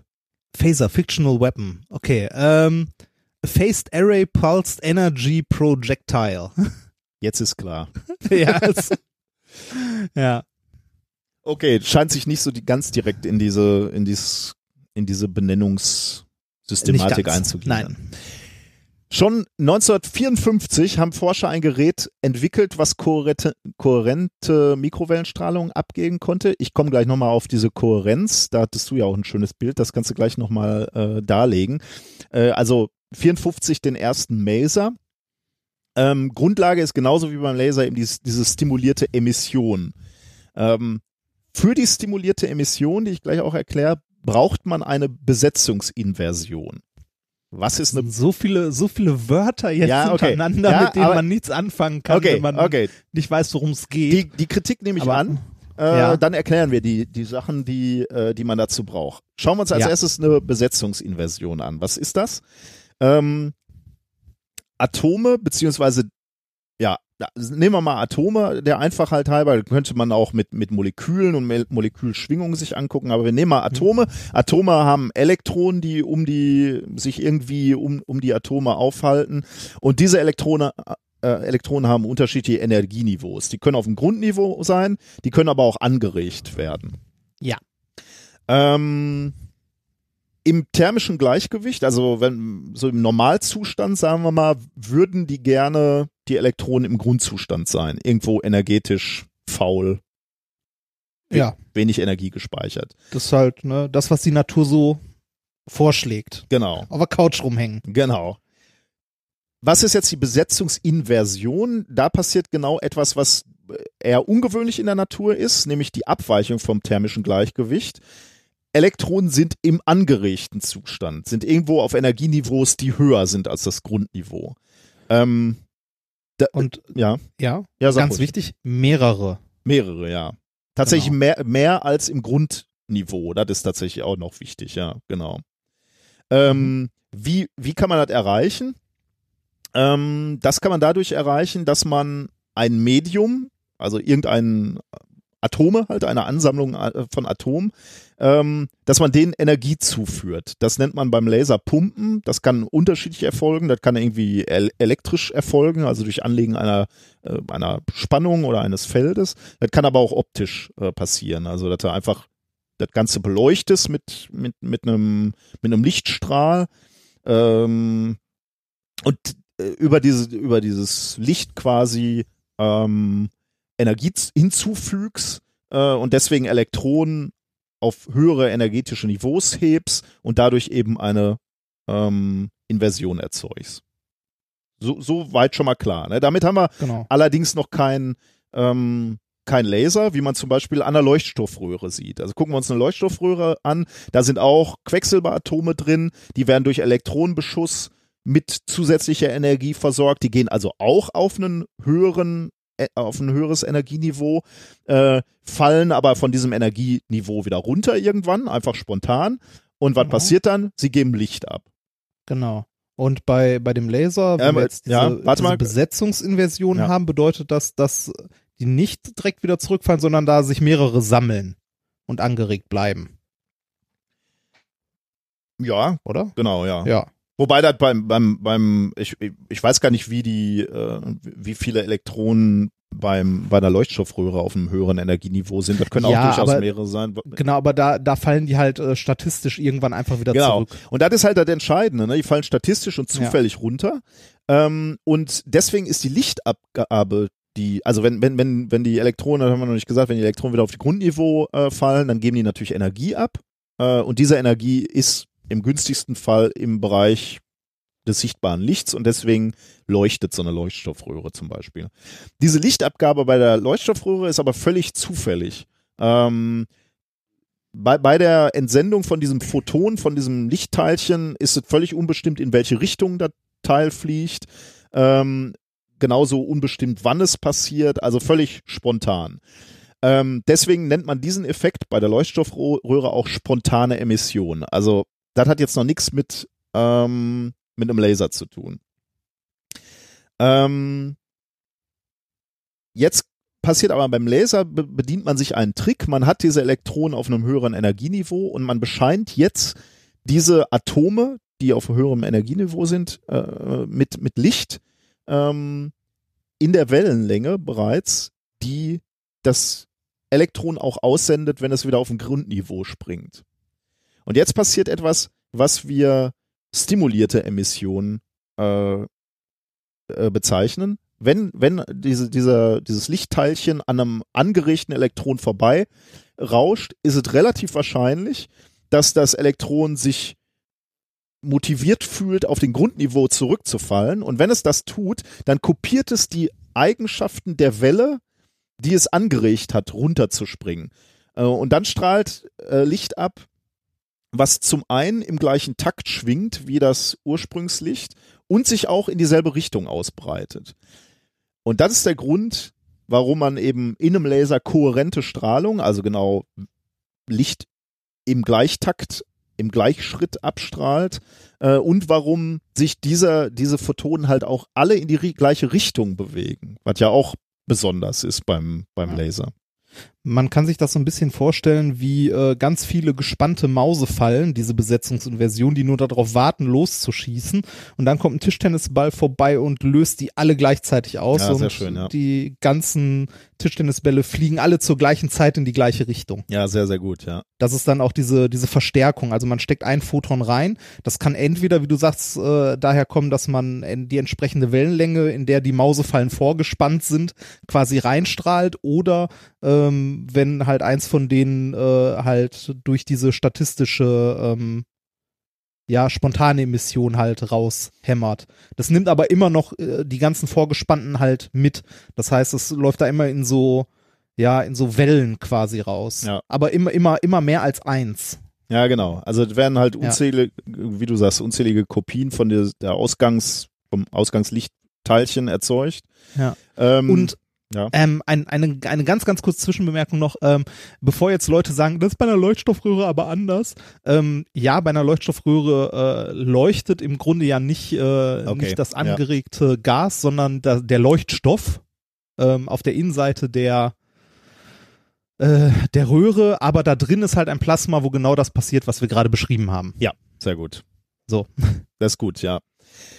Ähm, vielleicht ein, ein Kommentar auch noch, was man natürlich auch noch braucht. Wir haben jetzt dieses optische Me- Medium, was wir, wa- was wir pumpen und genau das passiert, was wir gerade erzählt haben. Man braucht dann natürlich noch Spiegel, auf der einen Seite einen Spiegel, auf der anderen Seite einen Spiegel, damit die Lichtteilchen da die ganze Zeit hin und her flitzen und eben immer neue Kopien äh, der Photonen erzeugen. Und der eine Spiegel ist so halbdurchlässig, das heißt, da koppelt dann der Laser aus und man hat tatsächlich auch einen Laserstrahl, mit dem man arbeiten kann. Ja. Also Tatsächlich, ja. ja, äh, tatsächlich auch ein Versuch, den eigentlich jeder Physikstudent irgendwann im Laufe seines Studiums mal macht.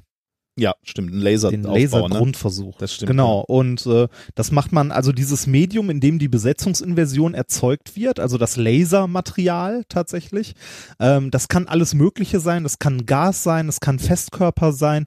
Ich glaube, in dem äh, in dem Versuch, den wir im Praktikum machen, war es, glaube ich, ein Gas. Hm. Ich weiß es gar nicht mehr genau. Also eine, eine gasgefüllte Röhre, die man einbringt.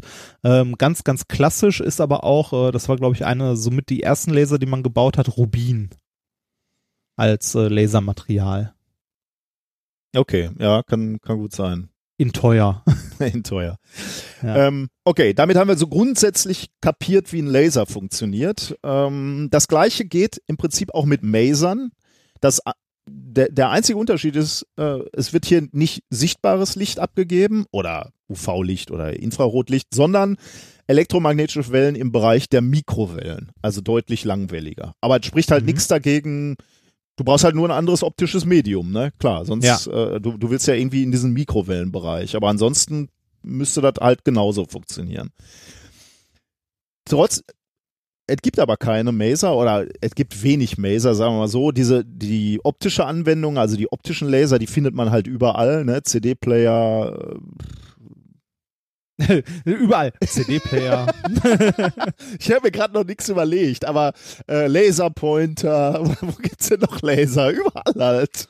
Disco, ähm, ähm, ähm, Augenkorrektur, Tattoos wegmachen.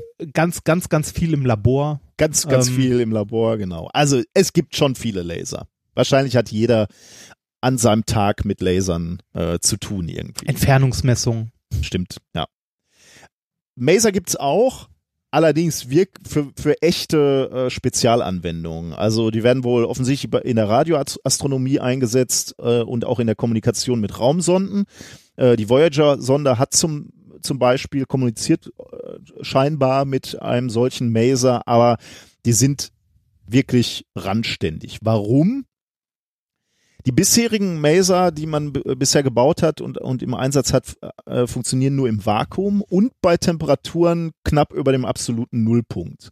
Ähm, Wissenschaftler haben zwar schon mal einen Maser entwickelt, 2012, der auch bei Raumtemperatur läuft, der konnte aber nur sehr, sehr kurze, ultrakurze Pulse absenden, weniger als Tausendstel Sekunde, weil äh, der ansonsten zu heiß geworden ist. Warum? Ähm, dieser Maser, den die da gebaut haben, der basierte auf Pentazan-Moleküle. Ich habe mir das Okay. jetzt nicht so genau angeguckt. Also das ist irgendein Molekül, das wurde zusammengepappt vermutlich. Weiß ich nicht, wie gesagt, habe ich nicht geguckt. Aber diese, dieses Pentazan-Molekül war eben das optische Medium, über das wir gerade auch schon sprachen, ne, da wo man die Elektronen auf die höheren Niveaus anregt. Und das muss in diesem Aufbau mit 200 Watt gepumpt werden. Also 200 Watt gehen da rein, um diese Besetzungsinversion zu erzeugen. Ähm, die Energie muss natürlich irgendwo hin. Äh, und Pentazan hat einen relativ niedrigen Wärmeleit, äh, eine, eine niedrige Wärmeleitfähigkeit, kann also nicht die Energie einfach so über Stöße abgeben und hat Mhm. eine Schmelztemperatur von 230 Grad. Das heißt, man heizt dieses Zeug die ganze Zeit mit 200 Watt, es kann aber die Wärme nicht abgeben und deswegen gehen diese P- Pentazan-Moleküle dann irgendwann kaputt. Und das willst du natürlich nicht. Ja. Deswegen, darum geht's jetzt in diesem Paper, was ich äh, heute vorstellen möchte. Es ist nämlich zum ersten Mal gelungen, einer Gruppe vom Imperial College in London ein Maser zu bauen, der bei Raumtemperatur kontinuierlich strahlt. Also das, was wir von einem Laser auch erwarten würden, ähm, umgesetzt für einen Maser. Bevor du erklärst, wie Ja. genau, ähm, wofür, wofür will ich Maser sonst so haben? Oh ja, da komme ich, da sage ich gleich ganz am Ende zu. Okay. Äh, da wei weiß ich auch noch nicht. weiß ich So, noch nicht so äh, genau. Das, das klingt für mich so ein ganz klein bisschen nach Strahlenwaffen. Ja, ich bin mir da nicht so ganz sicher, weil ich glaube, ähm, die, die ähm, ich glaube, die Intensitäten sind relativ gering da. Ich glaube, Ah, du okay. kannst höhere Energieeinträge mit einem Laser machen. Deswegen glaube ich, äh, Also es ist nicht, nicht geeignet, um von der Couch aus meine Tütensuppe. heiß zu machen. Äh, okay. Weil, das weiß ich nicht. Ähm, Können wir vielleicht gleich nochmal drüber sprechen am Ja. Ende. Das Paper heißt Continuous Wave Room Temperature Diamond Maser. Und jetzt wisst ihr natürlich, warum wir wieder ganz unruhig geworden sind, weil mal wieder Diamant als Material genutzt wurde. Veröffentlicht in Nature äh, im Volume 555, 555. Ähm, Im Nature Nature? Im Nature Nature, ja. Okay. Äh, 22. März 2018, eingereicht im Oktober 2017. Also würde ich auch sagen, einigermaßen Oh. zügig veröffentlicht. In dem Experiment, den, äh, was sie hier aufgebaut haben, strahlte der Maser, den sie gebaut haben, zehn Stunden lang kontinuierlich, ohne zu überhitzen. Was, woraus besteht dieser Maser? Der Maser besteht, wie der Titel schon sagt, aus einem synthetischen Diamant, also so ein Diamant, wie wir ihn auch in unseren Laboren herstellen können. Ähm, und zwar mit auch wieder etwas, womit du dich in deiner Doktorarbeit beschäftigt hast, nämlich mit ähm, gespickt mit äh, speziellen Defekten. Ähm, das sagst du nicht so gerne, weiß ich. Du magst Defekte nicht. Wie, wie Nein, nennst nein, du das Moment. noch für, immer? für, mich, für, für mich ist Defekte gut. Äh, Der Professor meinte, nenn das lieber Zentren, weil, Def weil Defekt halt negativ besetzt ist. Ne? Wenn du so einen Antrag schreibst und du redest von Defekten und irgendjemand liest das, äh, ne? also die Leute, die solche Anträge lesen, haben ja nicht immer zwingend Ahnung von dem Thema, um das es auch geht. Also natürlich sind da Leute bei, die das fachlich bewerten, aber es landet auch irgendwann immer bei irgendwem in der Verwaltung, der das mal lesen muss, also zumindest so die Zusammenfassung. Und der meinte, äh, Defekte klingt irgendwie immer nach kaputt. Zentren klingt besser. Das heißt, mein Handwerker, der mir hier demnächst neue Fenster einsetzt, der wird nachher nicht sagen, da ist kein Defekt in der Fensterscheibe, sondern ein Zentrum. ja, das ist ein Farbzentrum. ja, genau. ja. Also, ähm, ein sehr, sehr spezieller Defekt oder ein spezielles Zentrum, was in diesen künstlichen Diamanten äh, eingesetzt ist, und zwar ein äh, sogenanntes NV-Zentrum, da haben wir auch schon ein paar Mal drüber gesprochen und das ist, wie gesagt, auch Teil deiner Doktorarbeit. Ein NV-Zentrum, N steht für Stickstoff und V steht für Vacancy, also Leerstelle. Das heißt, man hat diesen perfekten Diamantkristall und in diesem perfekten Diamantkristall sind äh, diese Defekte, die au aus einer Leerstelle und direkt daneben einem Stickstoffatom bestehen und die sind sozusagen als Gruppe dort oder als Pärchen, Ensemble, Ensemble. angeordnet. Ach so, nee, äh, die, die, die beiden als Pärchen, ja, aber die Genau. haben mehr als eins reingepackt. Die haben oder? natürlich mehr als eins reingemacht, genau. Ja. Das, äh, ich hatte, habe ich mir jetzt hier, glaube ich, nicht notiert, da war auch eine Angabe, wie, wie die Dichte ist. Ich glaube 10 hoch 15 oder ja, 10 es hoch waren, 14. äh, also. also an, ich habe mal ganz kurz ins Paper reingeguckt, weil mich das auch so persönlich interessierte, wie du ja auch sagtest. Ähm, es äh, waren mehrere ppm Stickstoff, die die da reingehämmert haben. Also schon für unsere Verhältnisse viel. Mhm. Ähm, jetzt mal ein, ein Kommentar schon mal, warum ausgerechnet wieder Diamant? Also äh, zu, zum einen Diamant, weil diese NV-Zentren ähm, äh, sehr interessante optische Eigenschaften haben, die wir gleich auch nu ausnutzen, um diese Mikrowellen zu erzeugen. Aber der Diamant natürlich auch super hohe Wärmeleitfähigkeit, wenn man jetzt nochmal sich erinnert, warum der Maser bisher nicht funktioniert hat, weil man ihn halt mit viel Leistung pumpen muss, aber die Wärme nicht abgeführt werden kann. Beim Diamant ist das kein Problem. Da kann man ohne Ende äh, Energie reinpumpen. Äh, Diamant ist der beste Wärmeleiter. Die, die Wärme, die da reingeht, geht halt auch wieder, also die kann man auch wieder nach außen führen. So. Ja. So, Fünf, äh, ja. Fünfmal besser als Kupfer. ist immer so ein schönes, Ah, okay. ja, Das ist gut, das kann ich mir mal merken. dass man sich was vorstellen kann. Und Kupfer ist ja schon ein guter Wärmeleiter. Ne? Ja, genau. Ähm, diese NV-Zentren, die haben auch angeregte Zustände, da komme ich gleich zu, und die sind relativ stabil. Das ist natürlich auch schon mal super, weil wir ja gerade gesagt haben, dass wir diese Besetzungsinversion erzeugen wollen. Und ist halt blöd, wenn die äh, Elektronen von ihren angeregten Zuständen immer sofort wieder runterfallen. Da muss man halt viel, viel Energie reinpumpen. Muss man halt beim Diamant auch nicht. Ähm, und wenn man ähm, ja, warte mal, will ich das jetzt so sagen? Also, wenn man in dem Experiment wurde dieser Diamant in ein Magnetfeld gesetzt und mit Laserlicht bestrahlt. Ähm, wenn man das tut, dann strahlen diese NV-Zentren Mikrowellenphotonen ab. Jetzt ist natürlich die Frage, wie? Das möchte ich unbedingt dir noch erklären und, Ja. und jeden, den es interessiert, aber es könnte, Ja. es könnte jetzt drei, vier Minuten Hardcore werden, aber Ja, ich, ich, ich lehne mich mal zurück. Ja. Soll, ich, soll ich reinrufen, wenn irgendwas unverständlich ist? Oder? wenn, wenn es für dich, wenn es für dich unverständlich wird. Okay.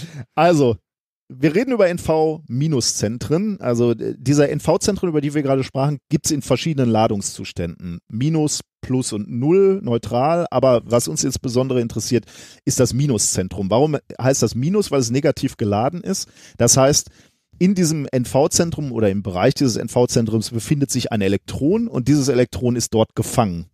Das kann sich da nicht wegbewegen bei Raumtemperatur. Also es bleibt immer an dieser Stelle.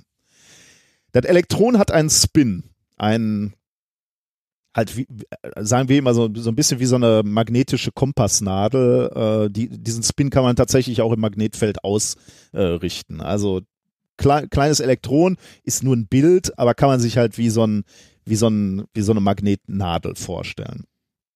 Ähm, darum kann man halt auch sagen, das NV-Zentrum hat einen Spin, weil weil das Elektron sich halt äh, da aufhält.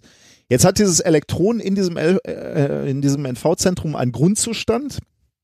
Der Grundzustand kann sein Spin 0, also der Spin ist nicht ausgerichtet, sagen wir mal, oder der Spin kann plus minus 1 sein. Ähm, wir betrachten jetzt erstmal den Fall ohne, ohne äußeres Magnetfeld. Plus minus 1, also Kompassnadel nach oben oder nach unten, ist energetisch etwas höher als der äh, Spin 0 Zustand.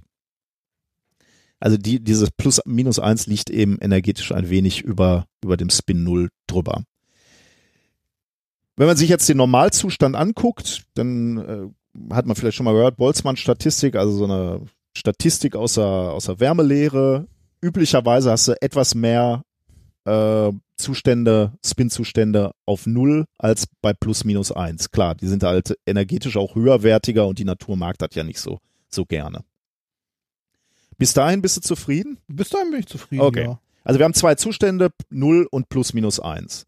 Man nennt das auch ein Triplet-Grundzustand. Sehr gut, ja genau, weil es halt äh, eben drei zu, mögliche Zustände gibt, ne? 0, plus und minus. Aber da sind sie halt relativ zufällig verteilt. Jetzt kann man aber ähm, diesen, diesen Spin vom Elektron auch polarisieren, gezielt. Spin polarisieren. Und zwar relativ einfach durch optisches Pumpen. Einfach, dass wir den beleuchten. Warum? Was passiert dann? Also wir haben dieses, Entf- äh, dieses Elektron und wir leuchten jetzt mit Licht drauf. Genauso wie wir gerade beim, beim Laser ähm, besprochen haben. Jetzt passiert etwas, wenn der Spin, wenn das Elektron vom Grundzustand 0 kommt, geht das Elektron auf einen angeregten Zustand, springt dann aber wieder zurück und zwar zwingend auch wieder auf den Grundzustand 0. Das passiert immer so. Also wenn er von 0 kommt, geht er in einen angeregten Zustand, fällt dann irgendwann wieder runter, wieder auf den Nullzustand. Das ist also relativ langweilig. Etwas spannender ist es, wenn er ursprünglich vom Grundzustand mit plus minus einem Spin ge- kommt. Dann geht er auch in den angeregten Zustand, geht dann in einen energetischen Zwischenzustand und fällt von dem wieder erst zurück aufs Grundniveau. Und das ist jetzt spannend. Von da fällt er nämlich ungefähr mit einer 50-50 Wahrscheinlichkeit zurück auf den Grundzustand 0 oder auf den Grundzustand plus minus 1. Das heißt, alles, was von plus minus 1 kommt, Grundzustand, fällt 50-50 zurück auf 0 oder wieder auf plus minus 1. Das heißt, wenn man das kontinuierlich macht, reichert man die Elektronen auf dem Grundlevel 0 an. Konntest du mir folgen? Äh, nee, nicht ganz. Müsste es nicht auf dem Grundlevel plus minus eins sein, Nee, wo man sie anreichert? nee, weil ähm, die- also äh, alles, was von null kommt, fällt eh wieder runter auf null. Ach ne? so, Das ist, okay, das ja. ist so, äh, damit, du verlierst nichts, was von null kommt. Und Ja. alles, was von plus minus eins kommt, verlierst du zu Okay. 50 Prozent, äh, weil es auf null fällt. Und Ja. nur 50 Prozent gehen wieder zurück auf plus minus eins. Das heißt, wenn du das kontinuierlich machst, erreichst du, dass 80 Prozent der Elektronen irgendwo auf dem Grundlevel null äh, zur Ruhe kommen. Ja. Jetzt haben wir natürlich eigentlich genau das, was wir nicht für einen Laser oder Maser haben wollen. Wir haben jetzt alles im, im untersten Niveau. Ne? Da wollten wir ja nie hin eigentlich. Wir wollen ja diese Besetzungsinversion erzeugen. Wir wollen ja eigentlich Elektronen in angeregte Zustände bringen. Das heißt, wo kommt jetzt unsere Be- Besetzungsinversion her? Jetzt legen wir ein Magnetfeld an. Ähm, wenn man Magnetfeld anfängt, wir kommen jetzt nochmal zu deinem Triplet-Zustand, über den, den du gerade sprachst, diesen Grundzustand, also 0 und plus minus 1. Wir hatten bisher immer gesagt, plus minus 1 ist energetisch auf einem Niveau. Das ist aber nur so lange der Fall, bis wir ein Magnetfeld anlegen. Wenn wir ein Magnetanfeld, äh, Magnetfeld anlegen, dann splitten diese Plus-Minus-Zustände auf unterschiedliche Energiezustände. Der Minuszustand wird energetisch etwas günstiger, Gesenkt. also gesenkt, Mhm. genau. Und der Pluszustand, der wird angehoben. Ähm, Fachbegriff dafür ist Seemann-Splitting. Ähm, und jetzt, wenn man das weit treibt, wenn man das Magnetfeld möglichst stark macht, dann kann man erreichen, dass dieser Minuszustand, der Spin, Spin-Down-Zustand, der Spin-Minus-Zustand, unter den Grundzustand Null äh, fällt, wo Mhm. wir gerade unsere ganzen Elektronen hingebracht haben. Äh, und so, so ganz groß ist das Magnetfeld gar nicht, wofür, äh, was du dafür brauchst. 102,5 äh, Millitesla steht, glaube ich, im, äh, im Paper, wenn ich das richtig gesehen habe. Ähm, so, und jetzt haben wir genau den Zustand, den wir eigentlich haben wollten. Ne? Jetzt haben wir nämlich eine Besetzungsinversion. Wir haben alle unsere Elektronen auf dem Grundzustand Null und wir haben da drunter noch ein Energieniveau, nämlich das Spin-Down, Spin-Minus-Zustand, ähm, der, un der relativ unbesetzt ist gerade. Und da wollen die Elektronen natürlich wieder hin. Und äh, Ja. da fallen sie jetzt auch hin. Ähm, das ist aber kein Problem. Dann, du beleuchtest ja die ganze Zeit mit Licht. Dadurch hebst du die halt auch wieder dann auf den Grundzustand Null. Und du erzeugst damit immer wieder diese Besetzungsinversion ähm, und kannst eben äh, Energie gewinnen, wenn die Elektronen dann runterfallen von, von, vom Grundzustand Null auf Spin Down. Und jetzt musst du eigentlich nur noch die Frequenz zwischen den beiden Zuständen richtig anpassen, also zwischen diesem Grundzustand Null und dem Grundzustand Spin Down oder minus eins. Und zwar an die Resonan äh, Resonanz der stehenden Welle im optischen Medium, also im Diamant, so wie beim Laser auch zwischen den Spiegeln. Und wenn der angepasst ist, so angepasst ist, dass du genau im Wellenlängenbereich der Mikrowellenstrahlung bist, dann hast du einen Maser gebaut. Ist Richtig. geil, oder? Ja. Das ist es eigentlich. Also so simpel. so im Prinzip so simpel, ja. Aber ähm, ja, ist ein bisschen Hardcore, aber ähm, das ist im Prinzip die Idee dahinter. Und ich finde es eigentlich ganz geil, also zumindest für uns beide, weil wir uns damit so ein bisschen beschäftigt haben, dass wir verstehen können, was die, was die Idee dahinter ist. Ja. Ähm, nur noch äh, experimentelles Detail, der Diamant mit den NV-Zentren ist in einem Ring, aus einem Saphirkristall. Das ist sozusagen der Resonator, der Spiegel sozusagen, in dem sich die, die Mikrowellen äh, hin und her bewegen, so wie dem Laser, um eben äh, immer neue ähm, Mikrowellenstrahlung zu erzeugen. Ähm, ich überlege gerade, ob ich noch irgendwas vergessen habe. Nee, den Laser, den sie da aufgebaut haben, da haben sie zehn Stunden laufen lassen. Zehn Stunden hat er ähm, Mikrowellen kohärent abgegeben, also wie ein Laser. Ähm, das war es eigentlich. Bestrahlt wurde er mit Laserlicht 532 Nanometer, also genau das, was äh, wir aus unseren Experimenten im Prinzip, äh, also was uns nicht ganz fremd ist. Mhm. Spannend, ne? Ja, auf jeden Fall. Jetzt ist genau die, die, die Frage, die du gerade schon gestellt hast, ist, wo sind, sind die Anwendungen? Ähm, das wird in dem Paper dann nur noch ganz, ganz kurz angerissen und ich bin mir auch nicht so ganz äh, sicher, was ich, ja, äh, man, man weiß ja, wie das läuft, ne? Man schreibt ja immer äh, rein, dass man damit die Welt verändert. Ähm, Sie haben geschrieben, überall dort braucht man die Maser, wo Signale mit geringer Intensität über weite Distanzen empfangen und rauschfrei verstärkt werden sollen. Ähm, oder als Beispiele geben sie dann ähm, medizinische Bildgebung beispielsweise äh, oder Terahertz-Scanner einer, am Flughafen. ähm, oder Quantenkommunikation schreiben sie dann noch als Stichworte. Oder Es- sobald du, sobald du irgendwo ein V-Zentrum stehen hast, wird halt alles, also du hast da ja, Ja. Äh, ein System aus verschiedenen quantenmechanischen Zuständen, die du mit der Kombination Magnetfeld, Mikrowellen und Laser beliebig, also fast beliebig im Grunde hin und her schalten kannst. Ähm, sobald du sowas hast, hast du immer, ne, alles was mit Quanten zu tun hat, äh, ist Anwendung ja, potenziell. Ja, ja, ja. Ja. Und ähm, Detektoren beispielsweise für Sprengkörper. Also Das Militär. Übliche halt, das ne? Übliche. Ja.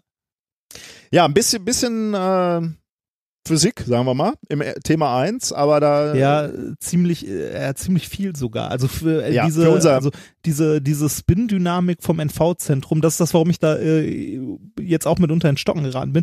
Die ist gar nicht so unkompliziert, weil äh, je nachdem, was man da wie kombiniert, äh, werden halt andere Zustände bevorzugt oder sind Ja, Spin erhaltend oder nicht erhaltend. Weil das, was ich mir immer angeguckt habe, beziehungsweise das, worum es äh, in dem also äh, ich habe mir als Anwendungsbeispiel häufig, äh, das habe ich auch, glaube ich, in einem Grundlagenteil meiner Doktorarbeit geschrieben, äh, so Magnetfeldmessungen oder so angeguckt, was man damit ja auch machen Mhm, kann. ja. Ähm, und zwar, äh, wenn man, äh, wenn man das NV-Zentrum anregt und das wieder zurückfällt, also wenn man es mit diesem äh, kurzwelligen Laser anregt, ähm, und dann diese äh, spin-erhaltenen Übergänge hat, die halt wieder zurückfallen, dann regt man es im Grunde mit einem grünen Laser an und es leuchtet rot zurück. ja. Mhm.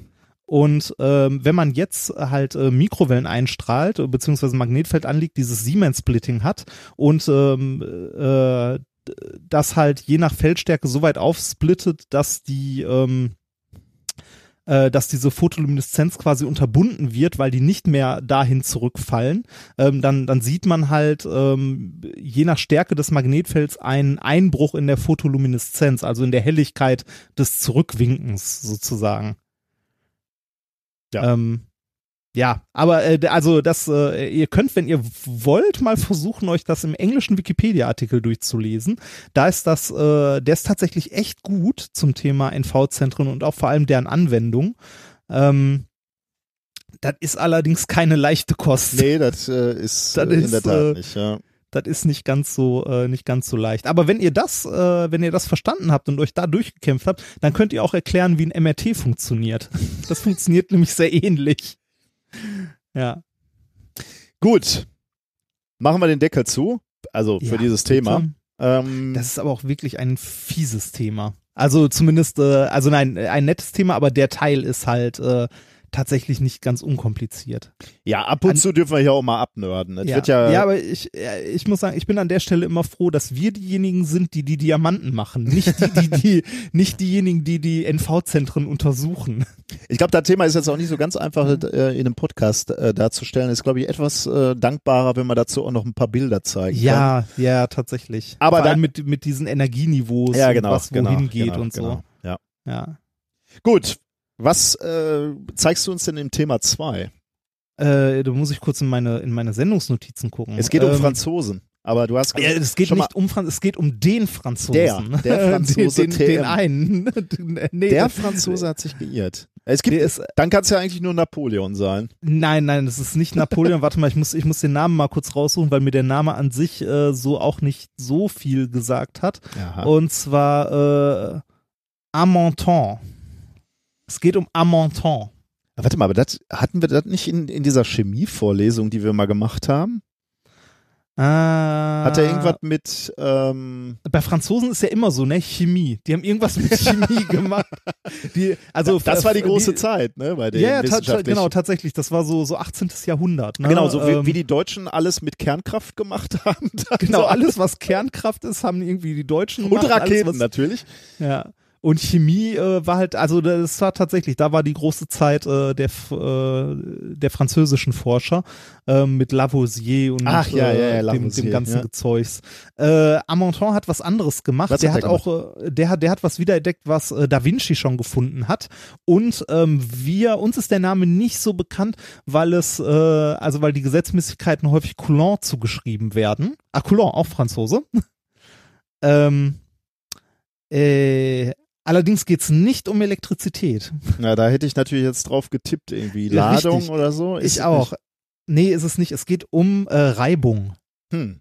Okay. Ähm, es geht um Reibung. Ähm, an sich, äh, ich möchte vor dem, dem Thema noch was vor, vorweg schicken, weil ich finde, dass das Thema, ähm, also ich finde das an sich sehr toll, weil es was ganz Grundlegendes zur wissenschaftlichen Methode lehrt. Also äh, uns und unsere Zuhörer. Ähm, äh, wie funkt, also wie Wissenschaft funktioniert oder was Wissenschaft ist, sieht man an diesem Beispiel ein bisschen, weil, äh, also an diesem Thema, weil es etwas ganz Altes aufgreift, von dem man eigentlich gedacht hätte, es, das wäre durch und erledigt und man dann merkt, nee, ist doch nicht. Hm. Äh, also ist doch nicht ganz so, äh, wie, wie wir es gedacht haben. Und zwar geht es tatsächlich um äh, die schlichte und eigentlich relativ simple, aber doch sehr äh, bedeutende Eigenschaft Reibung. Mechanisch. Tribologie. Also mechan genau, Tribologie und zwar äh, mechanische Reibung. Also hätte mich vor, vor, vor, weiß ich nicht, vor einem Jahr jemand gefragt, ja, hier Reibung ist verstanden, hätte ich gesagt, ja, das ist durch. Nee, ist nicht. nicht Okay. so ganz. Äh, und genau das, das lernen wir äh, in diesem Thema. Und wie gesagt, ich finde es super, wenn man was Grundlegendes zum Thema wissenschaftliche Methode lernt, ähm, wie, wie Wissenschaft funktioniert. Ähm, wir, äh, ja, die Wissenschaft, aber vor allem die Physik versucht ja, äh, die Natur mit Mathematik zu beschreiben. Ja. Und äh, Theorien aufzubauen, die halt beschreiben, was wir sehen. Zusätzlich ist es natürlich toll, wenn man mit den Theorien noch Vorhersagen machen kann, die aber in irgendeiner Form auch überprüfbar sein müssen. Ne? Ähm, das heißt, wir, wir, ähm, weiß nicht, wir stellen zu irgendetwas eine Theorie auf, stellen uns vor, wie das ist, beschreiben das mathematisch, versuchen mit dieser mathematischen Beschreibung dann Vorhersagen zu machen und diese Vorhersagen zu überprüfen. So funktioniert im Grunde Wissenschaft. Ja. Wenn äh, diese Überprüfung, also diese Theorie der Überprüfung nicht standhält, dann muss die Theorie halt verworfen werden. Ne, weil, also zumindest wissen wir dann, diese Theorie beschreibt zwar unsere Phänomene, die wir beobachtet haben, aber scheint nicht hundertprozentig richtig zu sein, weil sie ja nicht alles beschreibt. Mhm. Aber das ist in der, in der, also in der Naturwissenschaft vollkommen normal, dass, ähm, dass eine Theorie nicht alles beschreibt, sondern nur in gewissen Grenzen gilt. Ja. Das, äh, das ist ja was vielen Leuten nicht, äh, nicht bewusst ist. Also äh, im Gegensatz zur Religion äh, verkauft die Wissenschaft keine Wahrheit. also keine, keine unmittelbare Wahrheit, sondern Keine immer nur, endgültige Wahrheit, genau, sondern kein, immer kein, kein, den aktuellen keine- Wissensstand. Ne? Genau, den aktuellen Wissensstand. Also wir sehen etwas, wir beschreiben das und äh, versuchen das halt mit dem, was man wissenschaftliche Methode nennt. Und das ist halt genau dieses, ein Modell sich zu überlegen und dieses Modell immer wieder zu überprüfen und anzupassen und auch zu verwerfen, wenn es Mhm. halt nicht passt. Ähm, ja, das, das ist im Grunde die wissenschaftliche Methode und das äh, finde ich ist unglaublich wichtig, dass, ähm, dass Menschen nochmal zu kommunizieren, dass äh, Wissenschaft keine Wahrheit verkauft Ja. sondern immer nur, äh, immer nur einen aktuellen Stand im Grunde. Deshalb macht es auch ähm, zum Beispiel keinen Sinn, irgendwelche mathematischen Theorien aufzustellen, weil Theorien, also sich, äh, äh, sich irgendwas zu überlegen, ohne irgendetwas zu haben, was man damit beschreiben möchte oder was man eventuell damit vorhersagen möchte oder was irgendwie überprüfbar ist, kann man machen, ist aber für Wissenschaft an sich nicht so sinnvoll, sondern sinnvoll ist es eigentlich eher äh, eine Theorie zu bauen, mit der man etwas erklären möchte Mhm. und das dann auch versucht zu überprüfen. Also natürlich gibt's Theorien wie jetzt hier die Stringtheorie, da arbeiten auch jede Menge Physiker dran und so weiter, die ist halt aktuell noch nicht überprüfbar, aber sie möchte etwas erklären. Ne, und zwar wie die, wie die Welt aufgebaut ist. Mhm. Ähm, und das auch ähm, so, dass äh, das ist auch ein ganz, ganz wichtiger Teil. Wenn man neue Theorien macht, müssen die alten Sachen damit auch immer noch erklärbar sein. Also es, es darf nicht, äh, es darf nicht äh, so so etwas passieren wie ich mache eine neue Theorie, die erklärt irgendwie, weiß ich nicht, ähm, die erklärt das neue Phänomen äh, vielleicht ganz toll, aber die alten Phänomene werden damit nicht mehr erklärt, die, da funktioniert das nicht mehr. Das kann man machen, ist aber nicht der Idealfall. Der Idealfall ist eigentlich eher, dass ich eine alte Theorie nehme und die erweiter oder eine neue Theorie aufstelle und die alte als Grenzwert wieder enthalten ist. ja, ja. Das ist eigentlich der, der Idealfall. Natürlich gibt's auch Situationen, wo man komplett neue Theorien aufmacht, die alte Sachen nicht mehr erklären, dann bleiben die alten aber auch erhalten. Wie zum Beispiel, also ein schönes Beispiel dafür ist halt die, die Quantenmechanik. Die hat halt neue, äh, neue Phänomene erklärt, ähm, erklärte aber, also kann aber bis heute nicht jetzt sagen wir mal die Himmelsmechanik erklären, weil Mhm. dafür ist sie auch nicht gedacht. Ähm, aber generell versucht man immer mit einer Theorie irgendetwas zu erklären, was man beobachtet und Vorhersagen zu treffen. Und diese Theorie muss immer wieder überprüft werden. So, ein kurzer, Ja, äh, ich ein kurzer. Bin Ja, gespannt, wo es hin wird. Ja, nee, also äh, das war mir nur relativ wichtig, das Ja. mal zu, Ja. zu sagen, weil es äh, vielen Leuten, glaube ich, nicht bewusst ist, dass äh, man versucht mit, äh, also dass, dass Wissenschaft, wie gesagt, keine Wahrheit verkauft, sondern nur eine Beschreibung und dass diese Beschreibung auch immer bitte irgendeinen Anwendungszweck haben sollte, Mhm. also auf irgendein Ziel hinführen sollte. Ja. Weil man kann ja, man könnte ja sonst anfangen, irgendwie, weiß ich nicht, äh, äh, sich äh, irgendwelche komplexen mathematischen Gebilde aufzubauen, äh, wie zum Beispiel äh, hier Dr. Stoll mit seiner Skalarwellentheorie, die äh, aber nach einer Überprüfung halt äh, Quatsch sind. Ja, okay. Ja, Ja. Natürlich kann man daran weiter festhalten, aber die haben halt einer Überprüfung nicht standgehalten und sie haben vor allem auch nichts Neues erklärt, was mit anderen Theorien nicht schon erklärt worden wäre. Ah, ja, ja, ja. Ne? Also äh, grundlegend gut, ja. Ja. grundlegend wichtig. Ähm, dass das nicht ganz einfach ist, also sowas zu akzeptieren, ähm, äh, das äh, hat sich äh, zu Einsteins Zeiten auch gezeigt. Einstein hat ja auch äh, sagen wir so, also es wird ja häufig zitiert, ne, hier Einstein mit Gott würfelt nicht, ne, er hätte die Quantenmechanik für, äh, für Quatsch gehalten oder so. Ähm, das ist totaler Mumpitz natürlich. Natürlich hat Einstein die Quantenmechanik also im Grunde akzeptiert, wie sie ist. Ne, der ist ja ein äh, schlauer Mensch gewesen, aber er hat damals gesagt, äh, er oder er hat mit mehreren Wissenschaftlern auf einer relativ hohen Ebene diskutiert, weil er der Meinung war, lange Zeit, dass die Quantenmechanik äh, so als Theorie nicht vollständig ist. Das heißt, er hat geglaubt, dass in den Gleichungen der Quantenmechanik sozusagen noch Parameter fehlen, die wir nur nicht kennen. Mhm. Ne? Und äh, dass das halt nicht der Zufall ist oder die Statistik, wie es bis jetzt in der Quantenmechanik, also wie es sich bis heute gehalten hat, sondern dass, ähm, dass man ein Experiment schon vorhersagen kann, wenn man denn nur alle äh, Randbedingungen und alle Parameter kennen würde. Ja. Dass dem nicht so ist, äh, dessen sind wir uns heutzutage relativ sicher. Also immer noch nicht zu 100 Prozent, aber ich sag mal zu 99,99999 Prozent, dass die Quantentheorie eine vollständige Theorie ist. Also eine, äh, eine, wo es keine Parameter mehr gibt, die wir nicht kennen, sondern dass die Welt tatsächlich, also die Natur wirklich so zufällig Mhm. und so komisch ist. Aber äh, da, ne, da sieht man selbst äh, große, also große Geister wie Einstein und so tun sich manchmal damit schwer, solche, äh, solche Theorien zu akzeptieren ähm, oder zu, äh, ja, zu sehen, dass irgendwas äh, nochmal ähm, überarbeitet werden sollte oder glauben, dass etwas nochmal überarbeitet werden sollte. Ähm, sehr, sehr lange Vorrede zu dem Thema, deshalb ich komme mal zum eigentlichen Thema. ähm, ich, ich fand das nur sehr, sehr wichtig, weil, ähm, weil das ja viele Menschen ähm, heute halt Wissenschaft äh, irgendwie äh, behandeln, als sei es eine Religion. Ne? Mhm. Also äh, zu vergleichen, nee, nee, ich glaube nicht an Religion, weil hier ich bin, äh, ich bin Wissenschaftler oder so. Ich oder nein, ich bin Wissenschaftler, sagt keiner, sondern ich glaube an die Wissenschaft. Das so, ja, kann man dran glauben, aber das muss man anders tun als irgendwie an, an Religion, sondern es ist eigentlich die wissenschaftliche Methode und die sollte man halt nach Möglichkeit auch durchziehen. Äh, und genau das wurde in dem Paper gemacht, das ich vorstellen möchte. Die wissenschaftliche Methode wurde durchgezogen und man hat gemerkt, dass man bei einem Thema, das eigentlich irgendwie, äh, also ich jetzt gedacht hätte, dass man, dass man damit durch ist, man aber doch nicht durch ist. Und zwar geht es um Reibung. Das Paper, das ich vorstelle, heißt äh, Molecular Probes Reveal äh, Deviations from Amontons Law in Multiple Asperty Frictional Contacts. Erschienen ist das Ganze in Nature Communications, eingereicht am 10.05. letzten Jahres, erschienen am 1.03. diesen Jahres von Forscher aus den Niederlanden und aus Deutschland, aus Karlsruhe. Ähm, es geht, wie gesagt, um Reibung und bei Reibung äh, kann man ja schon mal grob unterscheiden in Haftreibung und Gleitreibung. Ähm, Haftreibung ist, äh, wenn man sich vorstellt, man hat eine Tasse Kaffee vor sich auf dem Tisch stehen, zieht vorsichtig an dem Henkel die zu sich hin, dann muss man ein bisschen mehr Kraft aufwenden, damit die irgendwann mal losrutscht und sobald die losrutscht, wird die Kraft ein bisschen weniger. Die ruckelt so ein bisschen an, ne? Genau, die, die ruckelt so ein bisschen an, richtig. Äh, das, was wir immer so als äh, Stick-Slip-Effekt Mhm, bezeichnet haben, was wir auch in der, äh, was die, vor, die vorletzte Folge, oder? Mit dem, nee, die letzte, mit dem, mit dem Stab? Oder was die vorletzte? Äh, vorletzte, glaube ich. Vorletzte. Mit dem Stab, äh, dieser Stick-Slip-Effekt ist quasi immer der, der Wechsel zwischen Gleitreibung und Haftreibung. Mhm.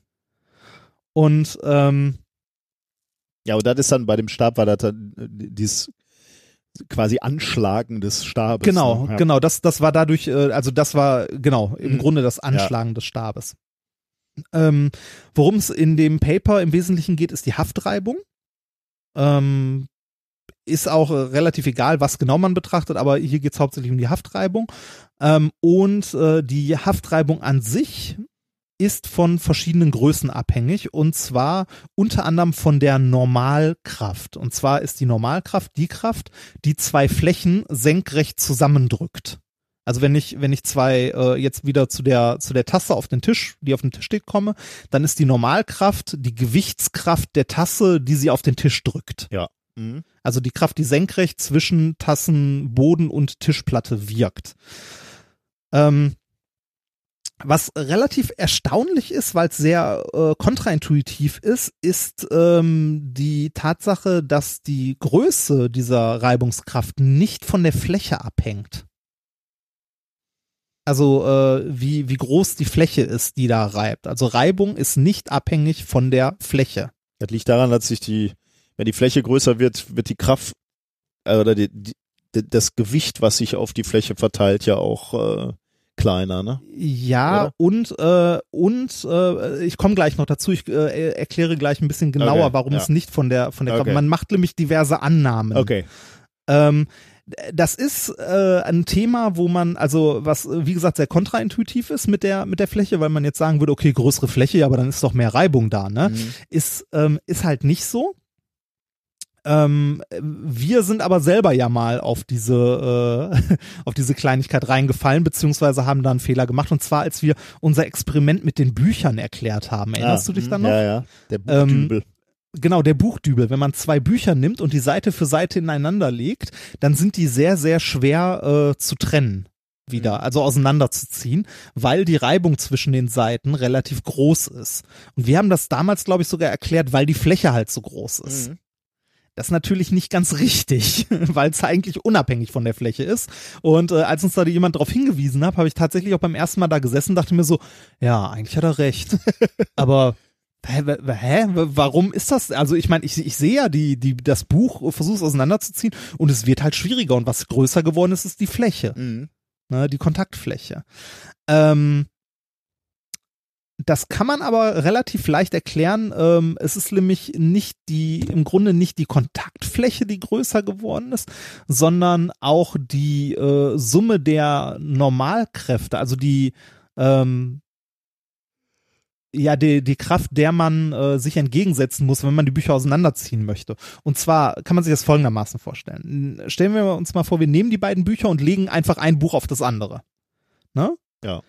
Dann haben die eine gewisse Kontaktfläche und Ja. auf diese Kontaktfläche wirkt die Gewichtskraft von einem Buch und Ja. zwar von dem Buch, das oben liegt. Ja. Ne? Wenn ich jetzt die Bücher nehme und Seite für Seite ineinander lege, Dann haben wir mehr Dann- Fläche. genau, dann haben wir mehr Fläche, aber auch, wenn wir uns jetzt mal die unterste Seite vom unteren Buch angucken, Da ne, dann liegt auf der Kraft. unteren, Ja. genau, auf der unteren Seite des unten liegenden Buches, wenn die ineinander gelegt sind, wirkt die Kraft von beiden Büchern. Mhm. Weil auf dieser Seite liegt das Gewicht von beiden Büchern. Ja. Und bei, auf der Seite da drüber auch und auf der Seite da drüber auch. Halt immer minus zwei Seiten Ja, ja, oder drei Seiten und so weiter. Das heißt, wir haben ganz, ganz viele Kontaktflächen, auf denen mehr Gewicht lastet, also eine höhere Normalkraft liegt. Mhm. Also es liegt sowohl an der Anzahl der Seiten, die wir ineinander legen, dass es schwer wird, die auseinanderzuziehen, weil wir halt ganz viele Flächen haben, auf die jeweils eine Normalkraft wirkt und dementsprechend eine Reibung verursacht wird. Ähm, es ist aber auch bei der Hälfte der, der Seiten wirkt einfach mal die Kraft, also die Normalkraft von zwei Büchern Mhm. drauf oder fast drauf. Ähm, Ich finde, so kann man sich das relativ gut Ja. erklären, dass nicht einfach nur die Fläche größer wird, sondern ähm, die Normalkraft, die auf diese Fläche wirkt, wird halt viel größer. Dadurch, dass äh, es mehr Stellen gibt, wo halt die Normalkraft auf diese, auf diese Fläche wirkt. Ja. Ähm, jetzt könnte man ja sagen, okay, dann müsste ich ja, wenn ich diese beiden Bücher nehme und die um 90 Grad drehe, also senkrecht halte, dann dürfte ja auf keine Seite mehr eine Kraft Ja, wirken. das habe ich auch gerade gedacht. Genau, und ich müsste die so auseinanderziehen können. Ja. ja.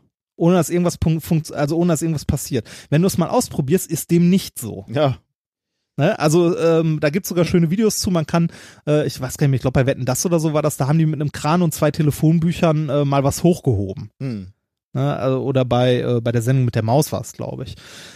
Ja, warum ist das so? Ähm, das ist folgendermaßen, ähm, das liegt daran, dass die Bücher am Buchrücken ja wieder zusammengedrückt werden. Also am Buchrücken ähm, quasi zusammenlaufen und die Seiten nicht hundertprozentig gerade liegen, sondern in einem leicht gekippten Winkel.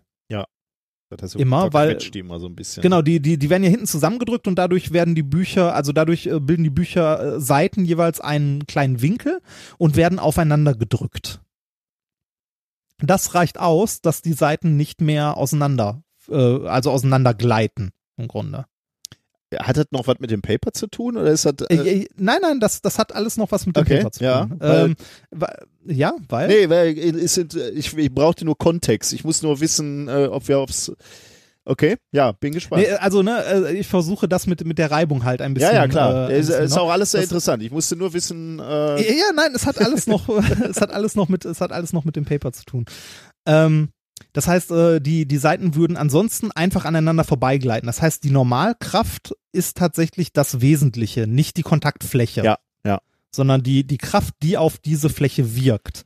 Und wenn wir mehr Fläche haben und mehr Kraft, die darauf wirkt, wird auch die, äh, wird auch die, ähm, wird auch die Haftreibung größer. Wenn wir mehr, einfach nur mehr Fläche haben, ohne dass in irgendeiner Form mehr Kraft darauf wirkt, dann ändert sich nichts. okay. hm. Deshalb unabhängig von der äh, von der Fläche. Die Geschichte mit den Buchrücken, ne? also dass äh, die Bücher nicht auseinanderziehbar sind, selbst wenn man sie senkrecht hält, weil halt die Blätter in einem gewissen Winkel liegen und am Ende hinten zusammengedrückt werden. Dazu gibt's auch ein Paper. Ähm, und zwar von 2016 von Forschern aus äh, Kanada und Frankreich. Die haben tatsächlich sich diesen Bücheraufbau Echt? mal ein bisschen genauer angeguckt. Ja, also es, es ist tatsächlich nicht so simpel, wie man glaubt, sondern es ist wirklich was, was äh, physikalisch gar nicht so leicht zu beschreiben ist. Die haben wirklich einen Aufbau gemacht mit zwei Büchern und das genau vermessen, in welchem Winkel die, die Blätter aneinander liegen und so. Ähm, es erschien solche- Physical. Wir hätten auch mehr solche Paper schreiben müssen. Ja, ja, tatsächlich. Aber ich glaube, die haben das recht aufwendig gemacht. Das Paper habe ich mir noch nicht ganz durchgelesen. Das erschien im Physical Review Letters. Ähm, das äh, habe ich mir aber mal notiert. Vielleicht verarbeite ich das im Buch. Äh, weil ich das tatsächlich sehr schön finde mit den Büchern, dieses Experiment an sich. Also, fassen wir nochmal zusammen. Reibung ist im Grunde unabhängig von der Größe der Kontaktfläche. Mhm. Ne? Also das, was schon Da Vinci rausgefunden hatte äh, und was später formuliert wurde von, jetzt kommen wir zu dem Namen, Julien Am, äh, Amonton. Ja. Die Julien, die Amontonschen Gesetze, wie sie auch im Titel des äh, Papers vorkommen, äh, die wir eher als Coulombsche Reibungsgesetze kennen, weil die da häufig zusammenge drunter zusammengefasst werden, weil Coulomb äh, diese äh, noch um diesen Faktor äh, Haftreibung, Gleitreibung erweitert hat. Also diese Unterscheidung. Aber Genau, jetzt kommen wir zum Aber. ähm, diese Gesetze scheinen so nicht ganz zu stimmen, die der Herr Amonton äh, aufgestellt hat. Jetzt können wir mal gucken, was sagen denn diese Gesetze, die der äh, Herr aufgestellt hat. Und zwar sagen die erstens, die Reibungskraft ist von der Ausdehnung der Reibfläche unabhängig. Hatten wir ja gerade schon, Ja. ne? Und zweitens, die Reibkraft ist der Normalkraft zwischen den Reibflächen direkt proportional. Äh, Das heißt, die Reibungskraft ist gleich Proportionalitätsfaktor mal Normalkraft. okay. Das heißt, wenn ich äh, die Normalkraft, also angenommen, Ja. es wäre, äh, wäre Faktor 1, äh, wenn ich die äh, Normalkraft verdoppel, dann verdoppelt Ja. sich auch die, die Kraft, Ja. also die, die Reibungskraft und so. Ne? Ähm, wie genau, also welcher Proportionalitätsfaktor dazwischen steht, das ist der Reibungskoeffizient. Das hängt natürlich vom Material ab. Wie rau das beispielsweise Genau, ist. Ne? Äh, okay. genau. Hm? Diese beiden Gesetze beruhen aber auf folgender Annahme. Und jetzt kommen wir zu der, den Überlegungen, die äh, sowohl Da Vinci als auch äh, ähm, Amonton gemacht haben. Und zwar ist die Annahme, dass die wirkliche Kontaktfläche A proportional zur Normalkraft ist. Ah. Die wirkliche Kontaktfläche muss man sich jetzt folgendermaßen vorstellen. Ähm, die wirkliche Kontaktfläche, äh, wenn wir uns einen Gegenstand vorstellen, der glatt ist, ja? ideal glatt, Ja. dann äh, wäre ja, wenn wir zwei davon aufeinander packen, alles die Kontaktfläche. Ja. Komplett. Das ist aber nicht, äh, das entspricht nicht der Realität. Ähm, in der Realität ist das ja eher so, dass selbst Sachen, die sehr, sehr glatt sind, wenn wir uns die mikroskopisch angucken, sind die rau. Ah ja, und das haben geht dann also als, kleine, genau, haben kleine Berge und Täler. das geht dann als Kontaktfläche natürlich verloren. Genau, es geht als Kontaktfläche verloren. Ähm, das heißt, diese, diese ganze Geschichte, die Amonton uns so aufgestellt haben, ähm, dass die Reibkraft äh, von der äh, Reibfläche unabhängig ist, gilt nur dann, wenn die Kontaktfläche der beiden Sachen proportional zur Normalkraft ist. Also Mhm. die tatsächliche Kontaktfläche. Ähm, das kann man sich auch schön vorstellen, wenn ich zwei Sachen habe, die rau sind, also Berge und Hügel haben. Wenn ich die jetzt äh, aufeinander lege, ganz locker, dann berühren sich nur die Spitzen. Und wenn ich die jetzt aufeinander presse, dann äh, wird halt die Kontaktfläche um diese Spitzen größer und äh, ich drücke die ja ineinander. Das heißt, die Ja. tatsächliche Kontaktfläche wird dann größer. Ja. Ähm, kann man sich vorstellen, wie so äh, ähm, den, den Dämmschaum, den man so im, äh, im Bandkeller hat. Ja. Wenn ich davon zwei Spitzen aufeinander lege, berühren die sich relativ wenig, aber wenn ich die zusammen drücke, wird die tatsächliche Kontaktfläche größer. Oder so Eierkartons, ne? Genau, oder so Eierkartons. Genau. Ja, ich hatte zum Beispiel, äh, ich hatte mal, unser Chef hatte, unser alter Chef hatte mal äh, auch in Vorlesungen äh, so Eierkartons, um die Reibung genauso zu demonstrieren, dass es halt davon abhängt, wie äh, er, er wollte das mal irgendwie, oder hat, glaube ich, das auch mal an Kristallgittern äh, Ah. beobachtet und hat dann halt gesagt, je nachdem, wie die Kristallgitter zueinander verdreht sind, äh, würde das natürlich einen Unterschied machen dann. Weil Ja. dann eben genauso was passiert, ob die Atome in die Senken fallen, also da, wo wo beim Gegenüber keine Atome sind, oder ob die äh, aufeinander drüber gleiten. Ja, Dann, dann, ha- dann hat er wahrscheinlich, äh, mal wieder, genial wie er ist, zufällig was gemacht, was er auch in ein Paper hätte packen können. ja. möglicherweise. Ja. ähm, also ähm, äh, halten wir noch mal ganz, ganz kurz fest, weil das eine sehr, ein sehr wichtiger Punkt in diesem Paper ist. Ähm, die Annahmen, dass die Reibung unabhängig von der Fläche ist, also von der Reibfläche, gilt nur unter, also gilt nur dann unter der Annahme, dass die tatsächliche Kontaktfläche proportional, zu, äh, also im gleichen Maße wie die Normalkraft wächst. Mhm. Also wenn ich die Normalkraft verdoppel, dann verdoppelt sich im Grunde auch die tatsächliche Kontaktfläche. Ja. Okay. Ähm, das hat man schon mehrfach versucht zu messen. Und zwar ähm, hat man Kontaktfläche bei Metallen zum Beispiel versucht, über die elektrische Leitfähigkeit zu messen. Also man hat Metalle aufeinander gelegt und dann geguckt, okay, wie, wie ist die elektrische Leitfähigkeit, wenn die einfach nur aufeinander liegen und wie ändert die sich, wenn ich die aufeinander presse.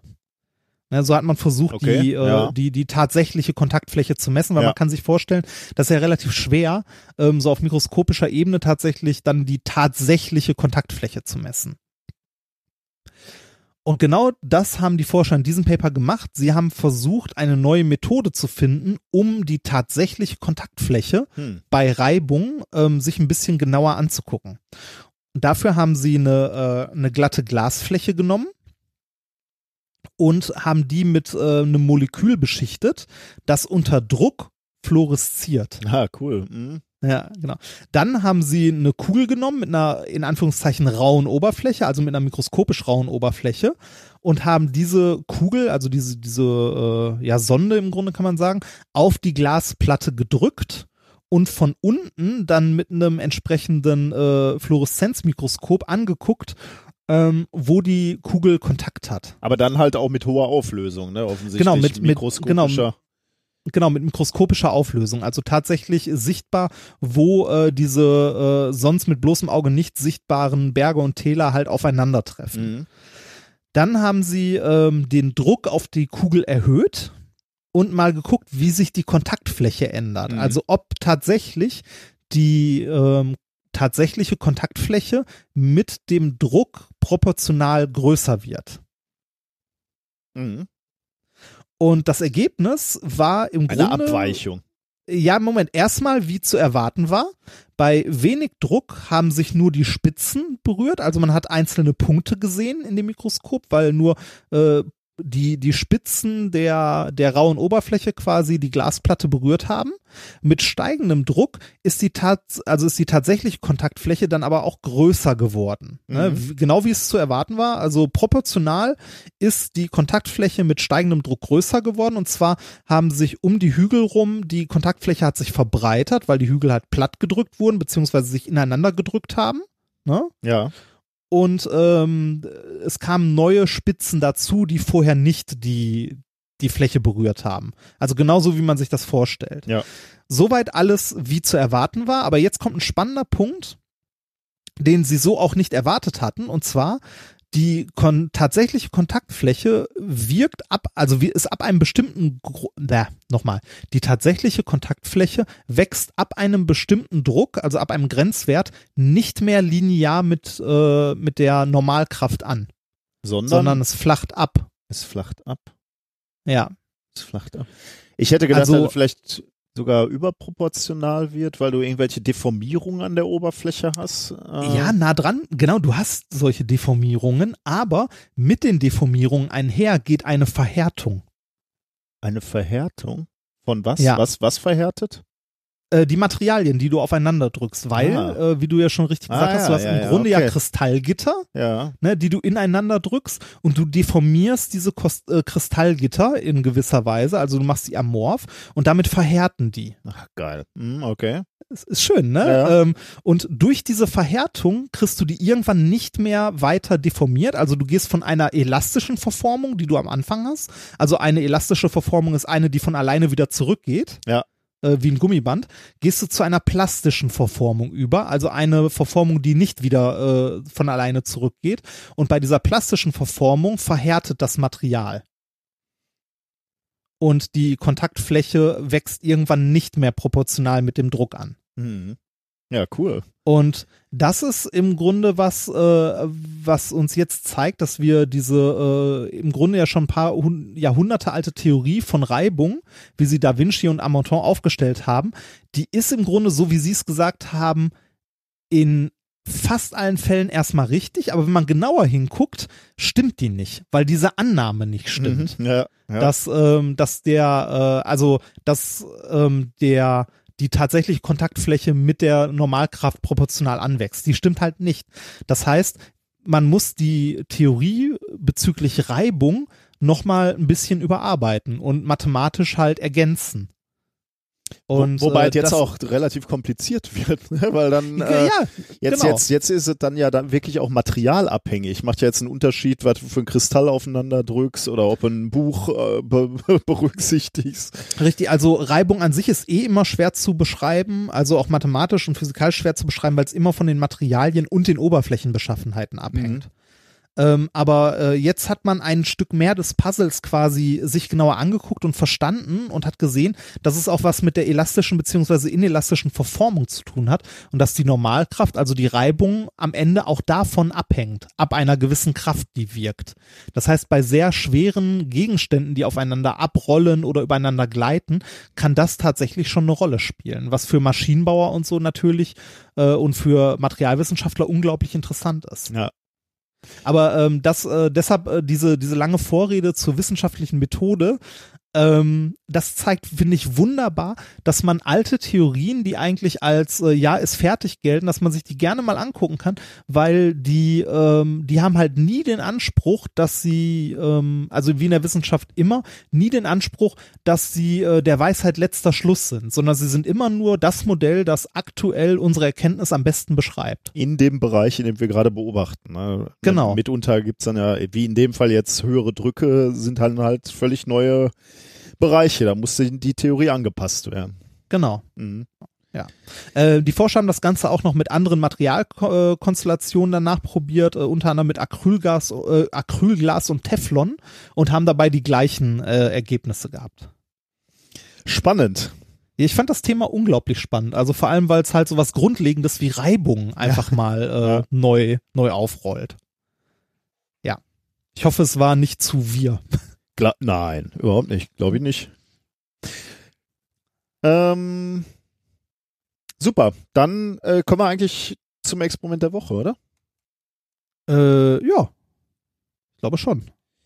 Ähm, da haben wir. Dieses Experiment wurde vorgeschlagen von äh, Stefan und da bin ich sehr dankbar, weil ähm, es ein kleines Experiment ist.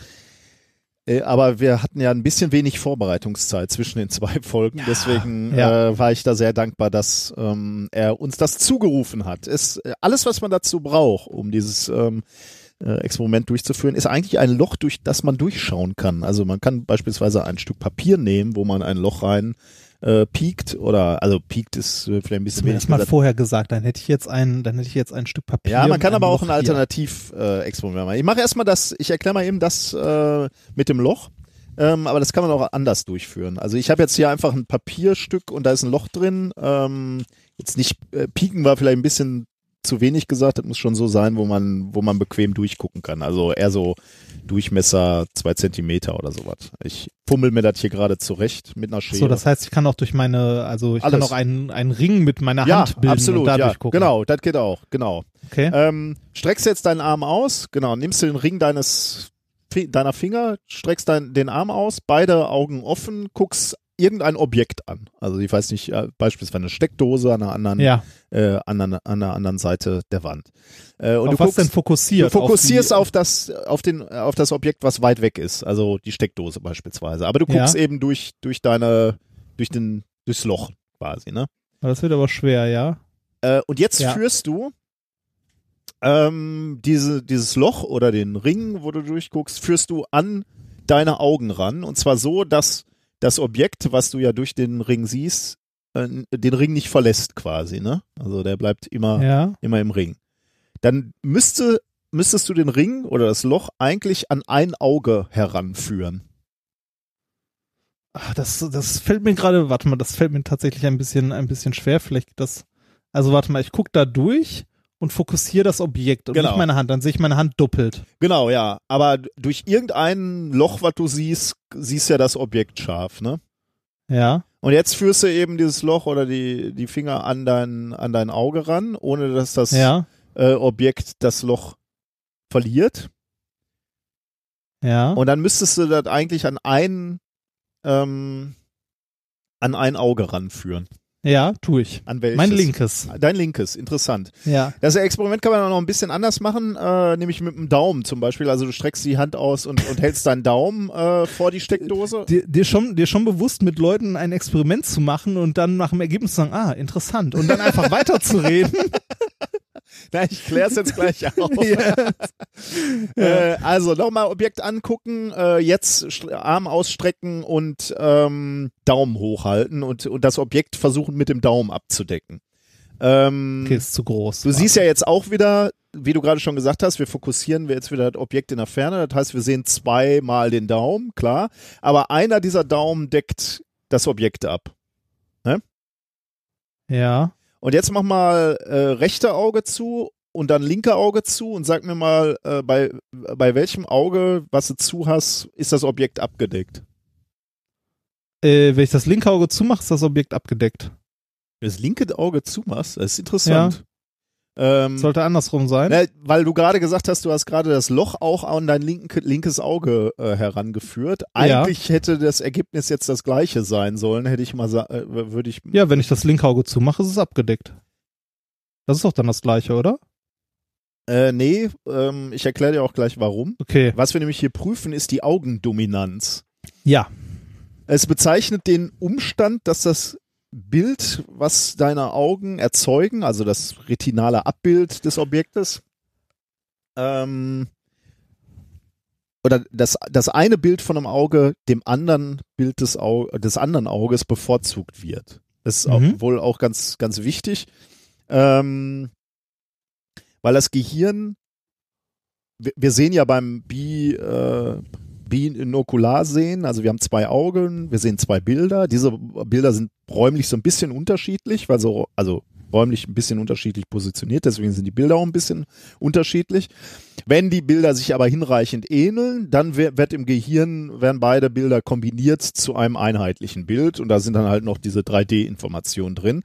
Ähm, dann macht das Auge aber offensichtlich so, in einem Vorgang, der äh, Fusion genannt wird, dass es das Bild des dominanten Auges nimmt und dann das Bild des nicht dominanten Auges drüber schiebt. Also in gewisser Weise ist das dominante Auge das, was so das Bildgebende ist und dann kommt noch Zusatzinformation vom nicht dominanten Auge dazu.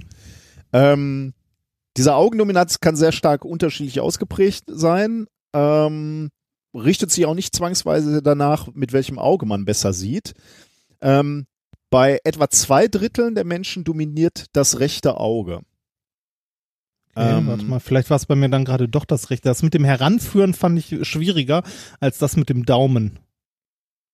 Also ich kannte ich- bisher auch immer nur mit dem Daumen. Und bei mir ist das beim Daumen so, wenn ich das rechte dann zukneif, äh, ist das Objekt abge, äh, abgedeckt. Und das bedeutet halt, ähm, das, mein linkes ist das Dominante, mein linkes Auge. Ja. Und das gleiche passiert das eigentlich auch, wenn ich durch ein, äh, durch ein Loch guck und dann eben dieses Loch an mein Auge ranführe, dann äh, führe ich das auch ans linke Auge ran. Das heißt, auch da ist mein linkes das Dominante.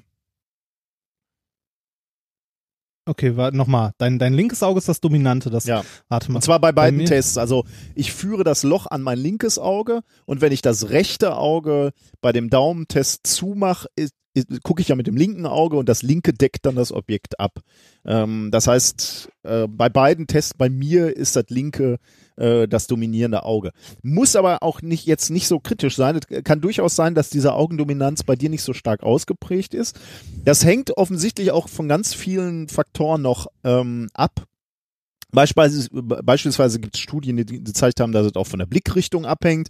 Also wenn du jetzt nicht so ganz nach vorne geguckt hast, könnte das einen äh, Einfluss haben, äh, weil es wohl davon abhängt, wie groß das Abbild des betrachteten Objektes auf der Netzhaut ist. Also das hat auch nochmal einen, einen Einfluss. Also muss jetzt auch nicht, ist durchaus möglich. Also ähm, dass dass du da äh, unterschiedliche zu unterschiedlichen Ergebnissen kommst. Ja. Hm, Ähm, komisch. Ja. Diese, ja. Ist mit dem Blatt, mit dem Loch drin wahrscheinlich doch deutlich einfacher als irgendwie mit der, mit der Könnte, Hand. könnte ich mir vorstellen, ja. So. ja. Vielleicht äh, kannst du das damit nachher auch nochmal machen, ja. Ähm, es gibt so ein paar Studien, die äh, andeuten, dass wohl Leute, die unter speziellen Krankheiten leiden, William-Beuren-Syndrom beispielsweise, ähm, dass da das linke Auge häufiger dominant ist als das rechte. Das heißt natürlich jetzt nicht, wenn das linke dominant ist, dass man sich irgendwie Sorgen machen muss, aber äh, in dieser Gruppe, wenn, wenn man sich diese Kontrollgruppe anguckt, sieht man eine, eine Dominanz. Und genauso bei äh, Migränepatienten ist wohl auch das linke häufiger dominanter. Wie gesagt, hat aber nichts, ich will nur sagen, es gibt da Studien, die gezeigt haben, dass dieses lustige kleine Experiment, was wir hier zeigen, halt auch irgendeinen äh, Indikator sein kann. Aber umgekehrt heißt es natürlich nicht linke Auge dominant. Ich habe zum Beispiel noch nie in meinem Leben Migräne gehabt. Ähm, Mhm. Das dominante Auge äh, ist extrem wichtig bei der visuellen Wahrnehmung. Äh, es, gibt Studien, die gezeigt haben, dass das dominante Auge beispielsweise schneller bei Suchaufgaben ist ähm, und in der Lage ist, äh, Eindrücke vom untergeordneten Auge zu unterdrücken. Ähm, bei Patienten werden jetzt Beeinträchtigungen der Sehkraft vom dominanten Augen, Auge viel, viel schlimmer wahrgenommen äh, und deutlicher wahrgenommen als Beeinträchtigungen des untergeordneten Auges. Ähm, Okay, das- ja. Das wäre bei mir interessant, weil bei mir war gerade das Dominante eher das linke Auge und das ist bei mir tatsächlich auch das, mit dem ich deutlich besser sehe. Das hat tatsächlich wohl äh, auch eine Auswirkung auf, äh, auf die Medizin, also bei, bei der Mhm. Kataraktchirurgie oder bei der refraktiven äh, Chirurgie oder beim Anpassen von Kont Kontaktlinsen. Ähm, äh, achtet der Arzt vor allem darauf, erstmal die Sehkraft des dominanten Auges wieder herzustellen, ähm, weil Einschränkungen beim untergeordneten Auge vom Patienten äh, eher verschmerzt werden. Ähm, des, deswegen äh, ist, ist diese Dominanz des Auges für, für, die, für den behandelten Arzt wohl relativ ähm, für relativ äh, ja ist, ist relativ wichtig. Ähm, wenn das dominante Auge und die dominante Hand auf unterschiedlichen Körperseiten liegt, so wie bei mir beispielsweise, also linkes Auge, aber rechte Hand, dann spricht man Ja. von Kreuzdominanz und äh, Studien haben gezeigt, dass diese Kreuzdominanz wohl positive Auswirkungen äh, aufs Zielen hat, beispielsweise bei Wurfscheibenschießen oder beim Ah. Golfspielen. Ah. Kreuzdominanz klingt irgendwie sehr christlich, finde ich. Könnte sein, ja. ja, das, ja. Ähm, Äh, ja. Aber ja, ich, äh, ich war mal, äh, ich war mal im Schützenverein äh, und habe dort mit einer Luftpistole geschossen und ähm, habe dort auch äh, immer mit dem äh, mit dem linken Auge gezielt und hatte die Pistole in der rechten Hand. Also mal so rechte Auge zugemacht, mit dem linken gezielt und dann so Ah, ja, versucht ja. zu treffen. Also das das ging auch ganz gut. Ja, vielleicht. Ja, ich würde auch mit links zielen, ja. Ähm, als Ursache dieser Augendominanz wird wohl genauso wie bei Rechts- und Linkshändigkeit eine Dominanz einer Hirnsphäre angenommen. Mhm. Äh, und es gibt wohl auch irgendwelche Neuronen, die man da sehen kann im Gehirn, äh, säulenförmige Neuronen, ähm, die man irgendwie sehen kann, wie die äh, von den Augen äh, weglaufen. Aber ja, weiß ich nicht, keine Ahnung. Aber jedenfalls, ja, das war äh, das Experiment, wo ihr ausprobieren könnt, welches, welches Auge eure, euer dominantes ist.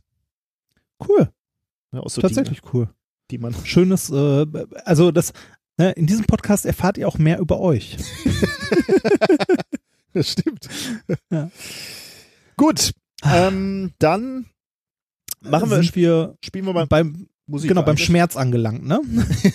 Tatsächlich, diese, dieser äh, Song ist wirklich ähm, ein bisschen, sch- äh, also da könnt ihr vorspielen, spulen, der ist wirklich nicht so gut, aber thematisch passt der gut, weil es ist der äh, äh, Fungi-Song, also der, der Ah. Pilz, Pilz, das Pilzlied.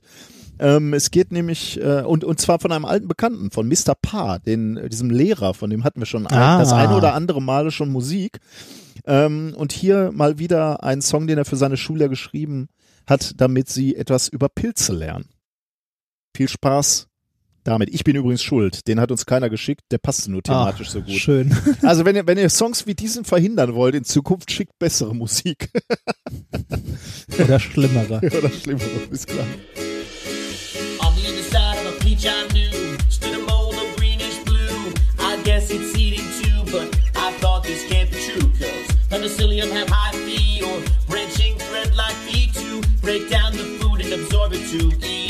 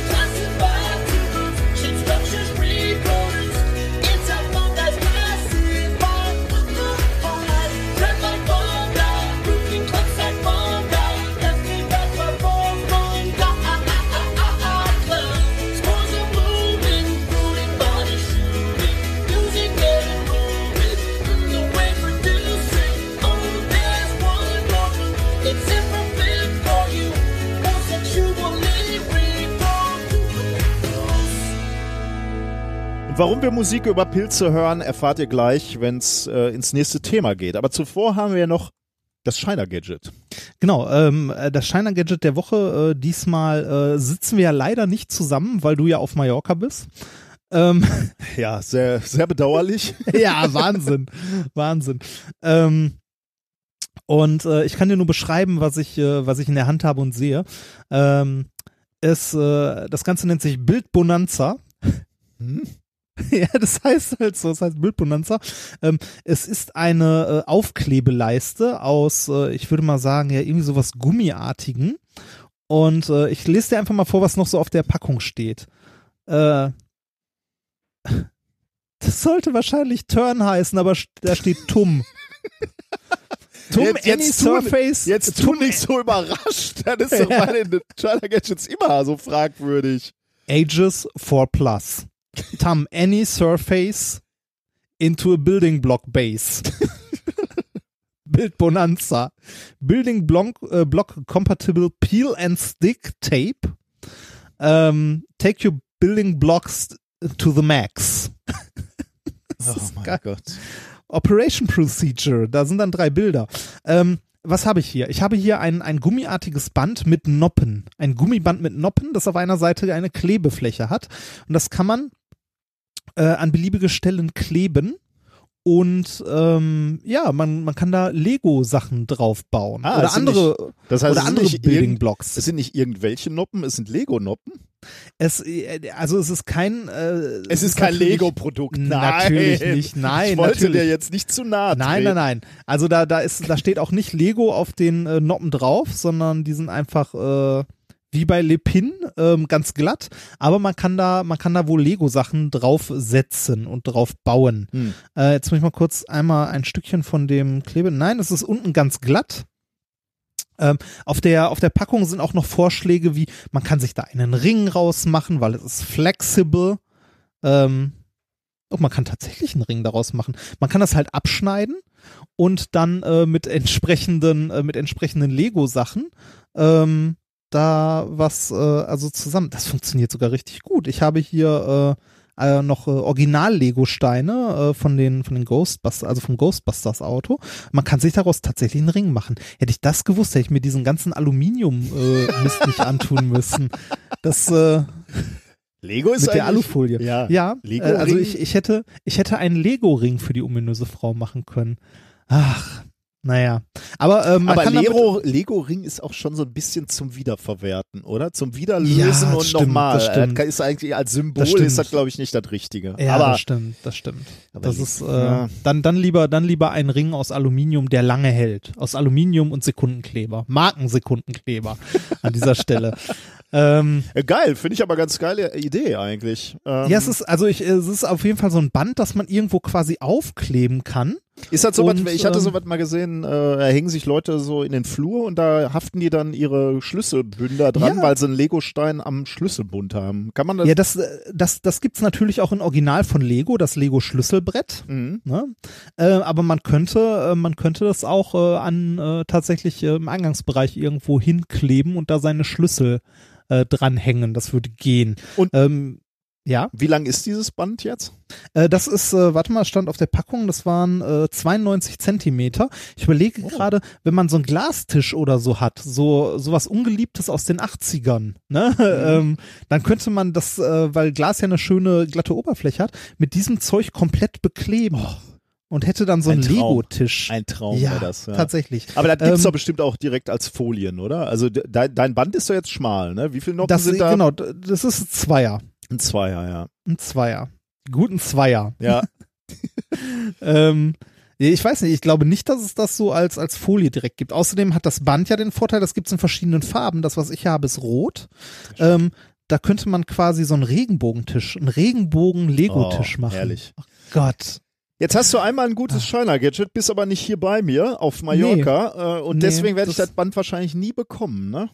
Was? Nein, das, das wird, das wird wie die meisten Sachen halt auch äh, verwichtelt, ne? Würde ich sagen. Tja. Ich habe neulich mal wieder Bendable, flexible, shapeable. Wir haben ja neulich Fotos bekommen von, von, von dem äh, Wichteln, ne? Unser, Ja. äh, unser letztes Wichteln.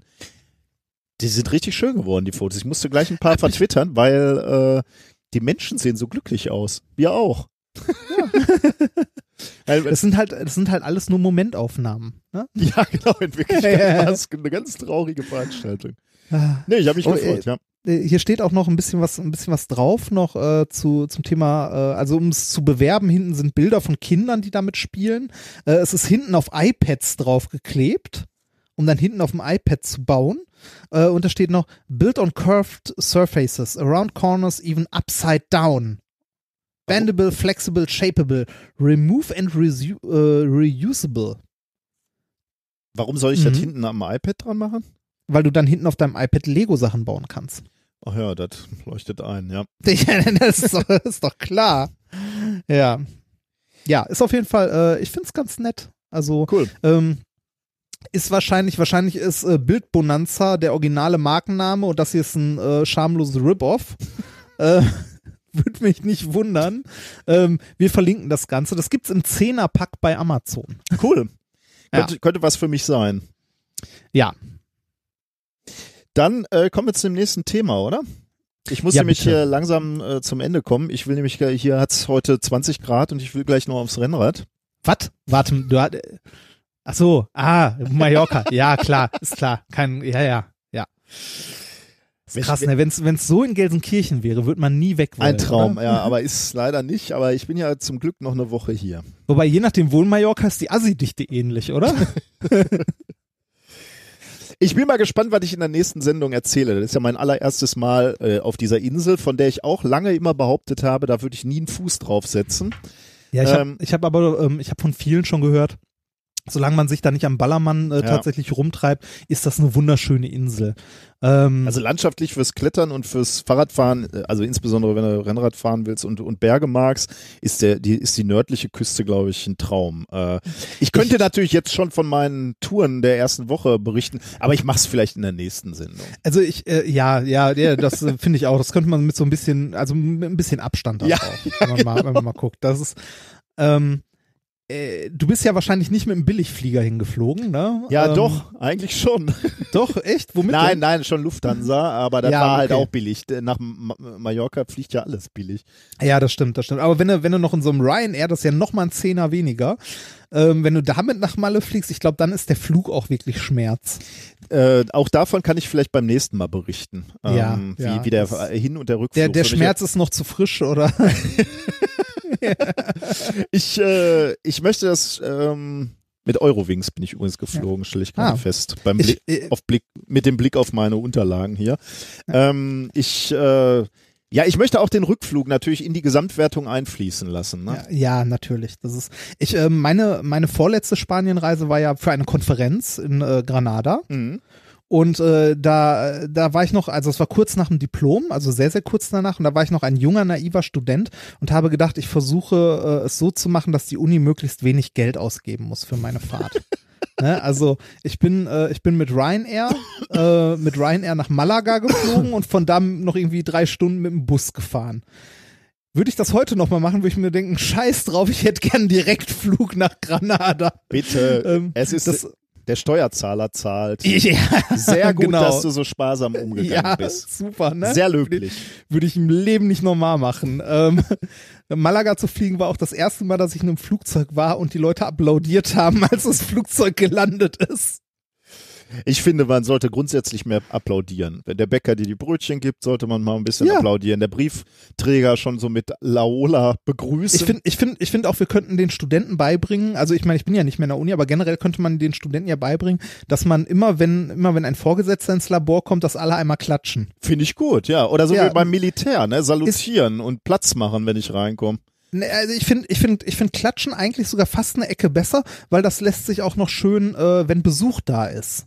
ne, wenn man, wenn man Laborführung mit Besuch hat und so. Und dann Leute halt klatschen, wenn der Besuch kommt. Da Das- fühlen die sich direkt willkommen. Das Geile ist ja, dass Nordkorea ist ja so Huldigung, ne? Wenn du da reinkommst, irgendwie als Kim Jong-un, dann wird halt, vielleicht nicht geklatscht, aber dann sind alle unterwürfig, immer zu. Ist doch auch irgendwie geil. Gut, wir kommen zum Thema. Ich will ja aufs Rennrad. Der Pilzpate findet dich, heißt das Thema. Ah. Dank uns kennt ihr den größten Mafiosi des Waldes, nämlich den Pilzpaten. Den unter anderem der Alvin auch nochmal gezeichnet hatte. Und, und auf T-Shirts gebracht hat, ne? Oder hatten wir den nicht auf T-Shirts nee, den gebracht? hatten wir nicht. Ah, hatten wir Nein, nur hatten wir nicht. Den Pilzpartner hatten wir nicht. Nein. Sehr gut. Ähm, der Pilzpate lebt ja in symbiotischer Partnerschaft mit den Bäumen, äh, um diesem wichtige Nährstoffe zu geben, aber eben auch um gehörig abzukassieren ähm, vom Baum. Äh, Näheres erfahrt ihr in Minkorrekt Folge 73 und die Folge hieß auch, glaube ich, der Pilzpate. Ähm, gucken wir uns als erstes nochmal die Pilze im Allgemeinen an. Das, was wir so umgangssprachlich Pilze nennen, sind ja eigentlich nur die Fruchtkörper, die oberhalb des äh, der Erde quasi äh, äh, für uns zu erkennen sind. Also dieser Schirm und der Pin, auf dem der Schirm steht. Ähm, aber in Wirklichkeit ist der äh, Organismus ja viel, viel größer. Ähm, es geht nämlich eigentlich, oder der, der größt, Großteil dieses Organismus ist eben dieses feine Geflecht, was sich im ba Waldboden ähm, aufhält und dort wächst. Wie gerade schon gesagt und wie auch in Folge 73 gesagt, viele, viele dieser Arten, dieser Pilzarten leben eben in Partnerschaft mit Bäumen oder anderen Pflanzen. Ähm, diese Pilzgeflechte, und das hat man in 73 erklärt, bilden um die Wurzeln der Bäume sogenannte Mykorrhiza-Symbiosen. Ähm, die, die Idee dahinter ist, dass die Pilze die Bäume mit Nährstoffen und Wasser versorgen aus dem Erdreich und da da, dafür im Gegenzug von den Bäumen Kohlenhydrate, also im Prinzip Zucker bekommen. Mhm. Ähm, damals äh, in dem Artikel hatten wir nur über einen normalen Wald gesprochen, aber es gibt natürlich Lebensräume, ähm, wo diese Symbiose noch, noch viel wichtiger für einen Baum ist, nämlich die Baumgrenze. Also Ah. gerade da, wo der, wo, wo es echt eng wird, ne? Also, Also Baum, die, äh, Ja. die Baumgrenze ähm, erklärst du noch, oder? Nö, eigentlich nicht, kannst du ruhig machen. Okay, äh, Baumgrenze ist halt äh, ein, äh, ein Phänomen im Grunde, äh, eine gewisse Höhe, bis zu der noch Bäume wachsen. Auf Bergen. Äh, Und genau. dann irgendwann nicht mehr. Genau, oberhalb dann nichts mehr, ähm, einfach weil die Lebensbedingungen halt immer härter werden. Ne? Und immer, Genau, und das und das ist eine sehr scharfe Grenze sogar, ne? Ja, also ja. die kann man sehr, die kann man sehr deutlich sehen. Ähm, die ist mir äh, so nie wirklich bewusst geworden, bis ich auf Teneriffa war. Ah, ja, ja. Weil da sind wir halt auch zum, zum Vulkan hoch und da auch hochgekraxelt und so, und da fährst halt mit dem Auto und fährst und fährst und fährst. Und plötzlich, so von einer auf die andere Sekunde im Grunde, sind keine Bäume mehr da und du hast so eine Mondlandschaft. Also so Ja, genau, das ist, das, das ist faszinierend. Das ist genau der Punkt, ne? Das ist, da, da gibt's ja so gewisse Rückkopplungseffekte halt. Ne? Wenn erstmal keine Bäume mehr da stehen, dann pfeift dann natürlich auch der Wind durch. Äh, und dann hast du natürlich Erosion auch durch den Wind und deswegen hast du halt, ja, gibt's viele, viele Effekte, die dazu führen, dass diese Grenze, wenn dann erstmal kein Baum mehr da ist, extrem scharf ist, ja. Aber darum, Mhm. darum geht's auch jetzt äh, erstmal nicht. Ähm, es geht nur darum, nochmal darauf hinzuweisen, dass äh, diese Symbiose halt genau in solchen Bereichen wie der Baumgrenze noch mal wichtiger sind, ne? weil, weil diese Symbiose dort den Bäumen überhaupt erst ermöglicht, dort zu leben und zu wachsen. Weil eben auch immer weniger Nährstoffe in diesem kargen, alpinen Höhenlagen äh, vorhanden sind.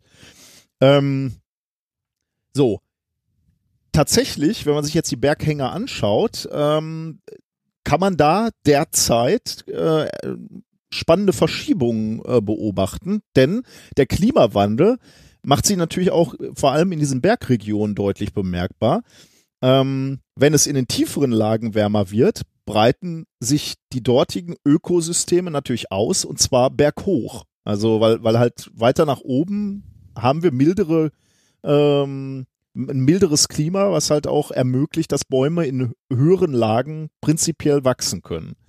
Mhm. Ähm, somit kann sich eben auch die Baumgrenze nach oben verschieben. Und jetzt haben, äh, haben sich Forscher ähm, vom Senckenberg Bi Biodiversität und Klimaforschungszentrum in Frankfurt am Main mal angeschaut oder die Frage gestellt, warten die Pilzpaten dort oben, also oberhalb der Baumgrenze, schon auf die Bäume? Sind die Pilzpaten schon da? Ah, ja. Ähm, weil das würde natürlich ermöglichen, dass die Bäume da schneller oben heimisch werden können.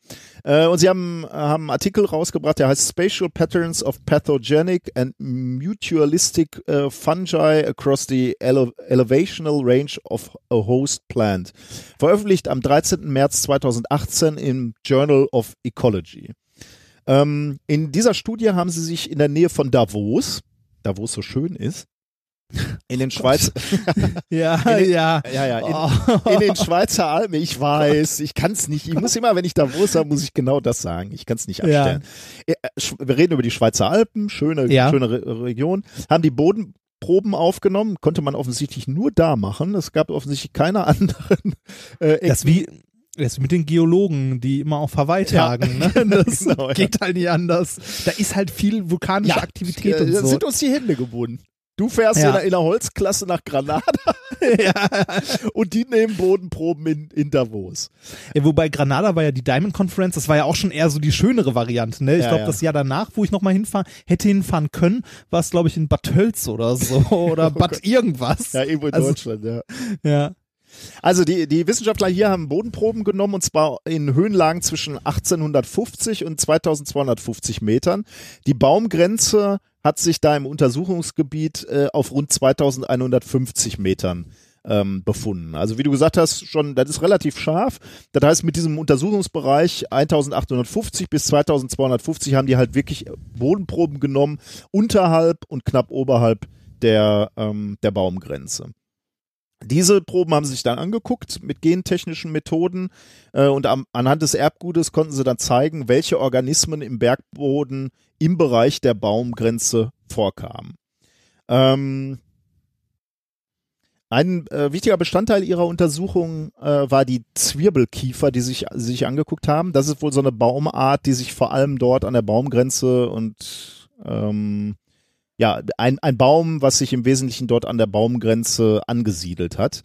Ähm, gibt natürlich ganz viele andere Pflanzen, äh, die sich das sozusagen als ihre äh, klimatische Nische gefunden hat, diese, diese, diese Baumgrenze. Aber dieser, diese Zwirbelkiefer haben die äh, Wissenschaftler hier äh, qu- quasi stellvertretend für diese Reihe von Pflanzen sich angeguckt, die, äh, die da in dieser Nische gedeihen.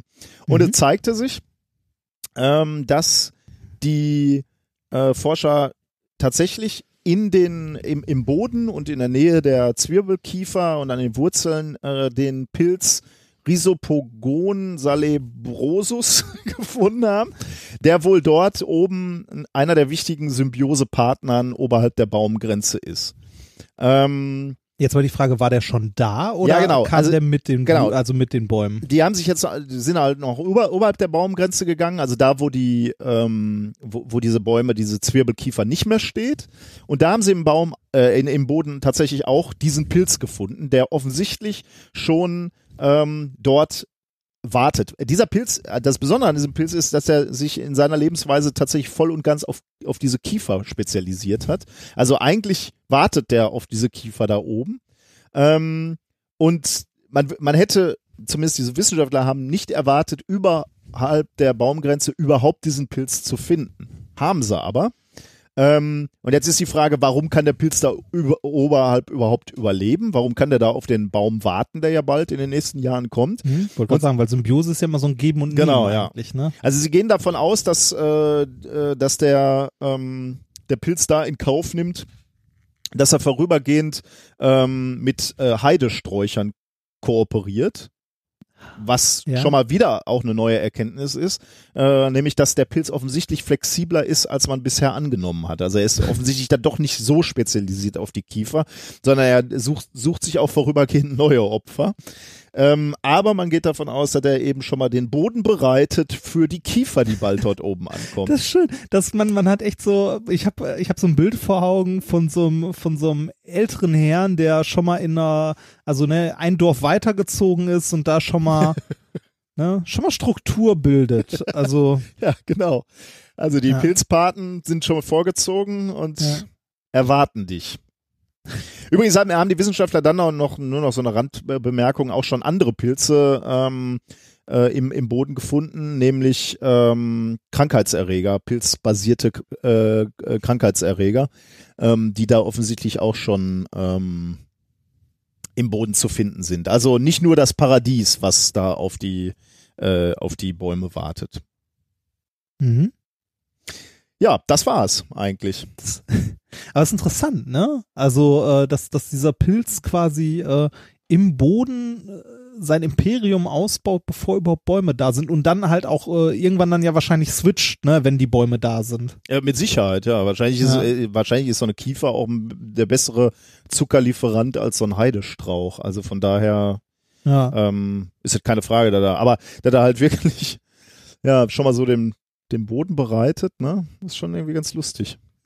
Auf jeden Fall.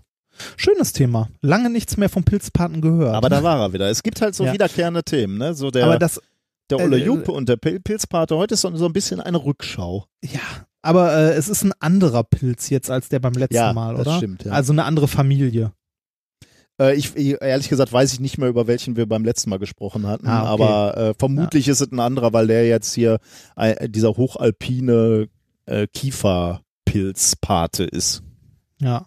Das man sich auch, ob sich die Familien irgendwann mal in die Quere kommen.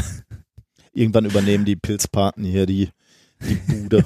Dann laufen wir mit so Pilzen an, äh, an den Beinen rum oder, oder nee, am Mund wahrscheinlich. Der versorgt uns ja mit Zucker. Ja, es ist, äh, oder am Kopf. Es gab ja diverse Videos, also ein Videospiel, das in diese Richtung ging. Oh, du sprichst über Last of Us? Ja, Oh, das habe Ja. ich geliebt. Ja, schönes Spiel, aber auch nicht ganz einfach, ne? Also ich habe das, äh, ich, ich besitze ja leider keine PlayStation 4, äh, was ich sehr schade finde. Ähm, gibt's das für einen PC mittlerweile? Das weiß ich nicht. Oder ist das ein äh, Exclusive äh, Kann ich dir nicht sagen. für den PS4? Ich habe es auf jeden Fall mal einen Abend gespielt, als ich auf Otto den Mops aufgepasst habe. ähm, Dein Leben ist Rock'n'Roll. Ja, ne? Nicht, ich habe einen Abend auf Otto aufgepasst und äh, hatte bei der Gelegenheit, äh, also hatte dabei halt Gelegenheit, ähm, mal äh, mit einer PS4 ein bisschen zu spielen und habe da unter anderem äh, Last of Us äh, kurz gespielt und ähm, äh, Horizon. Ah, Ja, auch sehr. also Horizon Zero Dawn. Genau, Dawn. fand ich, finde ich, fand ich beide großartig. Äh, Na gut, wenn du einen Abend hast, um in diese beiden Spiele reinzugucken, dann warst du ja. Ja. bei keinem so richtig drin. Ne? Als Nee, nee, nee, das, das nicht, aber äh, ich fand es trotzdem ganz nett. Also ich äh, hätte gerne mehr Gelegenheit gehabt, aber äh, wie gesagt, ich besitze leider keine PlayStation 4. Und äh, ich habe äh, gefühlt auch äh, zu wenig Zeit, wobei das, glaube ich, demnächst langsam besser wird. Du hast mehr Zeit Die- zum Playstation-Spielen. Ja, ja, tatsächlich mehr, mehr, mehr Zeit, um äh, mehr Zeit, um äh, mal was zu tun, was mir tu, was mir gut tut. ah, okay. Ähm, die, äh, ja, die, äh, die Dis äh, nimmt langsam äh, Formen an. Jetzt, ich warte, ich warte tatsächlich gerade hauptsächlich ähm, Warte, eine Mark auf. ich setze schnell eine Markierung. Wir müssen ja demnächst, wie, wie bei der 100, diese, ich schreibe jetzt erstmal das Buch fertig. Brauche Ja. brauch ich ja diese, diese Zeichen, wo, wo du gesagt hast, Ähm, ja, ja, du wartest noch auf Messergebnisse, das hast du uns in der Ich- letzten Folge schon erzählt. ja, genau. Ich warte auf Messergebnisse, die, die eigentlich aus Dortmund kommen sollten, aber irgendwie kriegen die es da wohl nicht auf die Kette und jetzt kriege ich diese Messergebnisse vielleicht aus Leipzig.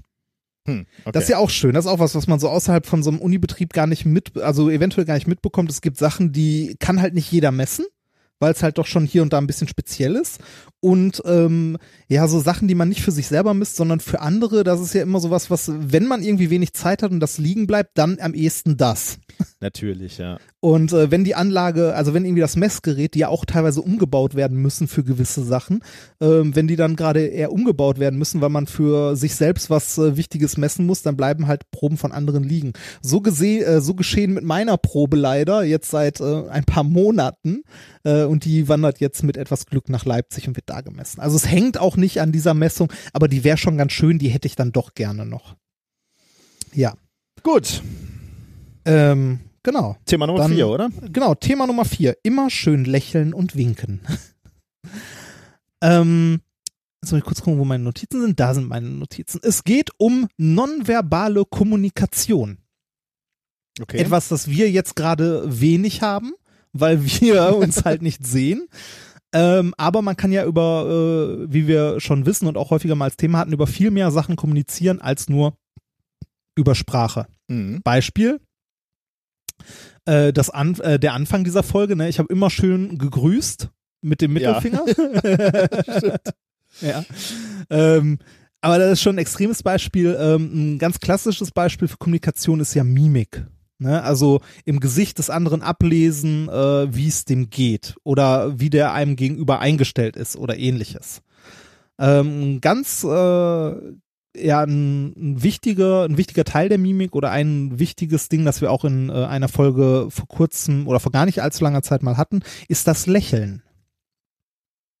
Okay. Ähm, beim Lächeln. Ähm, Da gibt es ja auch kommen- unterschiedliche Arten, oder? Hatten wir darüber gesprochen? Genau, das hatten wir. Jetzt Ja. muss ich mal kurz gucken, das kann man eigentlich mal in Aufzeichnungen später, aber ich kann es mal kurz einwerfen. Äh, Folge 103 hatten wir das. Mhm. Äh, und zwar hatte ich das, glaube ich, auch als Thema äh, mit dem äh, Titel Say Cheese. Und da haben wir gelernt, dass es im Wesentlichen äh, drei unterschiedliche Arten von Lächeln gibt. Und zwar haben, äh, ich weiß gar nicht mehr, wie es genau war, ich glaube, da hatten die Forscher ein Gesicht animiert Mhm. Und verschiedene Arten von Lächeln halt durch, äh, durchexerziert und die Leute das beurteilen lassen. Da sind sie zum Schluss gekommen, dass im Wesentlichen diese drei, also drei grundlegende Arten von Lächeln gibt. Das belohnende Lächeln, das häufig so Partnern und Kindern gegenüber, das ist so ein breites Lächeln mit offenem Mund und drückt eine positive Bestärkung aus. Dann gibt's das kooperative Lächeln, das ist äh, mit einem geschlossenen Mund, signalisiert äh, eher sowas wie äh, halt Gruppenzugehörigkeit, ich bin keine Bedrohung und wir können kooperieren. Ne? Also Mhm, das kooperative Lächeln. Und das Dominanzlächeln, das auch Wohlwollen signalisiert, aber gleichzeitig auch eine deutliche Überlegenheit. Hm. Also das, das Lächeln des Chefs oder Ja, so. ja. Ne? Genau. Äh, das hatten wir in Folge 103. Ähm, das Thema, das ich jetzt vorstelle, sind im Grunde zwei winzig kleine Themen und zwar zwei Paper, ähm, die sich auch in diese in diese Reihe des Lächelns quasi ein ähm, einreihen. Und zwar geht's einmal um ein Paper, ähm, das äh, trägt den Titel Is Gender Encoded in the Smile, a Computational Framework for the Analysis of the Smile-Driven Dynamic Face for Gender Recognition. Das ist erschienen in äh, The Visual Computer am 5.3. von äh, Forschern der Universität Bradford in dem Vereinigten Königreich.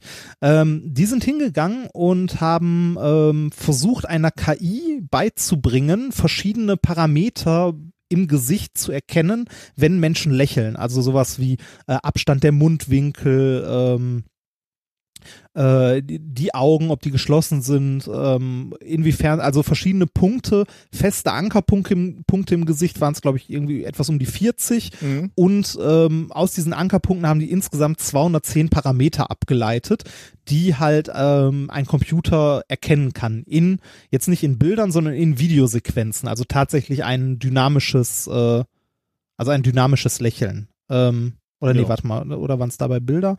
Wie auch immer. Ähm, 200 Para 210 Parameter, halt Abstände beim Lächeln äh, im Gesicht. Und äh, die Forscher haben herausgefunden, ähm, ah nee, es waren Videos tatsächlich. Die Forscher haben herausgefunden, dass ähm, es wohl anscheinend tatsächlich einen Unterschied gibt in dem Lächeln von Männern und Frauen. Hm. Also am Lächeln ähm, eines Menschen kann man erkennen, ob äh, der Mensch, äh, also ob es sich um einen Mann oder um eine Frau handelt. Es gab vorher schon die Vermutung, dass es da einen Unterschied gibt in der Dynamik des Lächelns zwischen Männern und Frauen, konnte, war bisher aber nicht empirisch belegt und das haben die Forscher in diesem Paper genau gemacht. Die haben einen äh, Algorithmus genommen, ähm, der halt diese 210 Parameter misst äh, in Videosequenzen, haben diesen Algorithmus über verschiedene Videosequenzen laufen lassen, damit eine KI trainiert, die dann versucht hat, ähm, halt äh, in diesen 210 Parametern ähm, charakteristische Punkte oder äh, Größen zu finden, die entsprechen, also die einem Mann oder einer Frau entsprechen. Und nachdem sie ähm, nachdem sie diese KI trainiert hatten mit dem äh, Videos verschiedener Menschen, die gelächelt haben, also Männer und Frauen, haben sie ähm, dem der KI halt neue Videos gegeben, ohne Rahmen, also ohne denen zu sagen, ist ein Mhm. Mann oder eine Ja. Frau. Und äh, der äh, ja der der Computer sollte im Grunde entscheiden, ob dieses Lächeln dort ein Mann oder eine Frau ist. Äh, die Trefferquote, die der Algorithmus hatte, war bei 86 Prozent. Und äh, kann man das jetzt auch irgendwie in, äh, in Worte fassen, wo der Unterschied ist? Also Ja, kann man. Und zwar ähm, ein, also es sind kleine, feine Unterschiede. Frauen haben ein breiteres Lächeln. Also der Lippenbereich dehnt sich ein bisschen stärker als bei Männern. hm, interessant. zum Beispiel. Also generell gibt's wohl in der Dynamik, also in den Abläufen des Lächelns, ähm, jetzt nicht in der statischen Aufnahme, sondern tatsächlich in dem Video, in der Form, wie diese Dynamik des Lächeln, äh, dieses Lächelns abläuft, so starke Unterschiede, dass halt äh, die Forscher haben gesagt, eine sehr einfache KI, die sie dort benutzt haben, schon eine Trefferquote von 86 Prozent hatte. Sie sind auch der Meinung, dass wenn man äh, eine etwas äh, höher entwickelte KI nimmt, also nicht eine sehr simple, wie Sie es jetzt hier gemacht haben, sondern eine etwas äh, bessere, dass äh, das dann noch deutlich, deutlich höhere Trefferquoten geben könnte. Ist die Frage, wofür ist sowas gut? Ähm, die Forscher hier meinten, das äh, wäre zum Beispiel eine neue Form der Biometrie Der Biometrie. Weil jeder Mensch ein, also die Dynamik des Okay. Lächelns von jedem Menschen ein bisschen anders ist. Oh Gott, das heißt, ich muss demnächst, um irgendwo reinzukommen oder mein Telefon zu entsperren, muss ich lächeln? Ja, zum Beispiel Dann ist ja kannst du das. Für montags morgens dann schon mal nix. Ja, genau. Das so, bitte lächeln. Das, es, es gibt ja auch. Aber äh, ich es meine, gibt- äh, die haben sich jetzt angeguckt, äh, Männer, äh, Unterschied Männer und Frauen, aber äh, die, Genau. die Aussage könnte auch sein, jedes Lächeln ist unique oder Genau, das, genau, das könnte auch. Also sie meinten, ähm, wie gesagt, die, die Trefferquote 86% Männer, Frauen wäre relativ gering, äh, der Quatsch wäre relativ hoch dafür, dass sie so eine simple KI benutzt haben. Mit einer äh, ausgefeilteren KI wäre die Trefferquote höher und man könnte es als neue Form der Biometrie nutzen, weil diese Dynamik beim Lächeln tatsächlich einzigartig ist Hm. bei jedem Menschen. Jetzt wissen wir ja schon lange von diversen Vorträgen beim äh, vom Club, äh, vor allem die von Starbuck, dass Biometrie, egal welche, scheiße ist und einfach mal äh, keine Form von Sicherheit darstellt. Ähm, daher würde ich sagen, ist nett, also nette Art, ähm, vor allem weil es äh, was Dynamisches äh, in der Biometrieabfrage hat und nicht etwas Statisches wie jetzt ein Fingerabdruck oder eine Iris oder so, aber trotzdem am Ende äh, wird es auch irgendwann, wenn man nur fest genug draufhaut, geht's halt kaputt. Hm.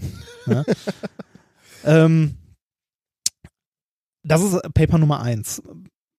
Man kann Lächeln wohl, also nicht nur diese drei Arten von Lächeln, sondern man kann am Lächeln tatsächlich sogar erkennen, ob es sich um einen Mann oder eine Frau handelt.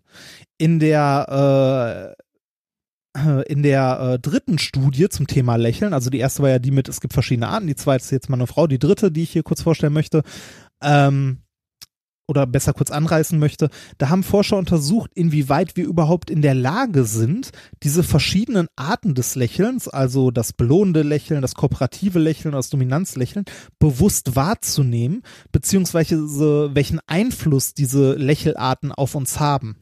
Hm.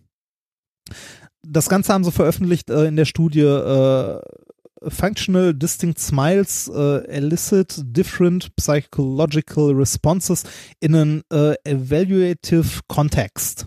Das waren Forscher aus den USA und Israel. Erschienen ist das Ganze in Nature Scientific Reports, eingereicht am 12.10., erschienen am 1.3. diesen Jahres. Ähm, die sind davon ausgegangen, dass es diese drei Arten von Lächeln gibt die wir, wie gesagt, in Folge 103 auch schon mal hatten. Da hatte ich dir, glaube ich, damals auch Bilder zu gezeigt. Ja, ja. Halt zu dem, äh, zu dem Dominanzlächeln, dem kooperativen Lächeln, dem belohnenden Lächeln. Und ähm, die haben sich in dieser Studie jetzt angeguckt, wie sich diese Lächelarten auf Menschen auswirken, die sich nicht bewusst sind, dass sie mit drei unterschiedlichen Arten von Lächeln konfrontiert werden. Okay. Und zwar, sie haben ähm, 90 Probanden unter Zeitdruck gesetzt. Und zwar sollten diese ähm, Probanden in einem gewissen, sehr kurzen Zeitraum drei kurze Präsentationen halten. Also äh, haben Informationen bekommen zu drei kurzen Themen und sollten dann drei Kurzpräsentationen dazu halten. Okay. Während dieses Vortrags haben sie per Video, also nonverbal ohne Ton, ähm, Feedback bekommen, indem sie kurze Videos von Personen bekommen haben, die halt lächeln. Na, ähm, Da ist man ja schon dann- mal froh, wenn man einen Vortrag hält und irgendeiner lächelt im Publikum. Normalerweise Ja. gucken ja alle immer müde. Richtig, genau. Ähm, aber in, die, in diesem Fall haben die halt als Feedback ein, ein Lächeln bekommen. Ja. Und zwar entweder ein kooperatives, ein dominantes oder ein, äh, was war das letzte? äh, ein belohnendes Lächeln. Ja. Von dreien. Während des Vortrags, davor und danach, wurde der Herzschlag ähm, der Person gemessen und es wurden Speichelproben genommen. Das ist auch relativ lustig. Ne? Während des Vortrags werden Speichelproben genommen. Warten Sie mal kurz.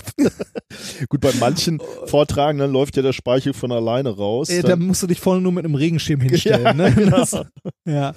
Ähm, in diesen Speichelproben wurde das Stresshormon Cortisol gemessen. Und halt, wie gesagt, durchgehend der Herzschlag. Und es hat sich Folgendes gezeigt. Die Probanden haben unterbewusst wahrgenommen, um welche Art Lächeln es sich handelt.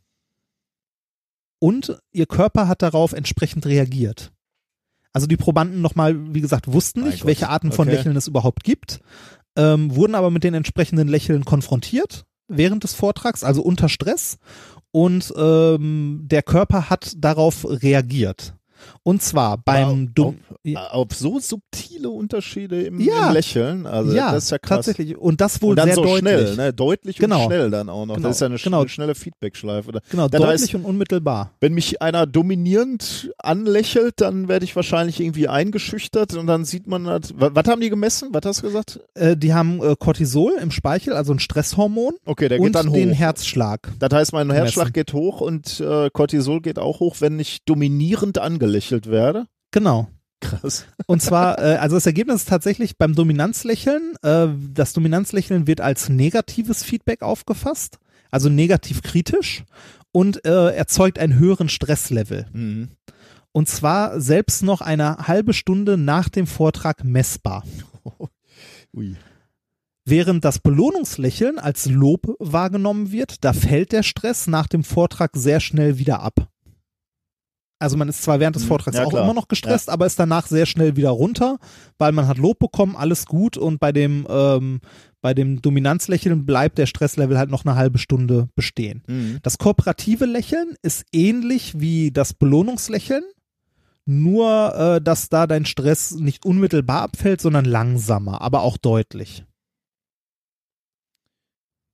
Und äh, das, also die, die Erkenntnis ist jetzt genau das, was du gesagt hast. Selbst unbewusst kann uns die Mimik eines Gegenübers extrem stark beeinflussen. Das heißt, äh, so soziale Gruppen, wo Interaktion stattfindet, sind enorm komplex, weil selbst so etwas Subtiles wie ein Lächeln uns halt äh, unbewusst massiv beein, äh, also beeinflusst im Bereich Stress zum Mhm. Beispiel. Ja. Also es findet, äh, also das wussten wir ja vorher auch schon, es findet die meiste Kommunikation wahrscheinlich eh ähm, nonverbal statt.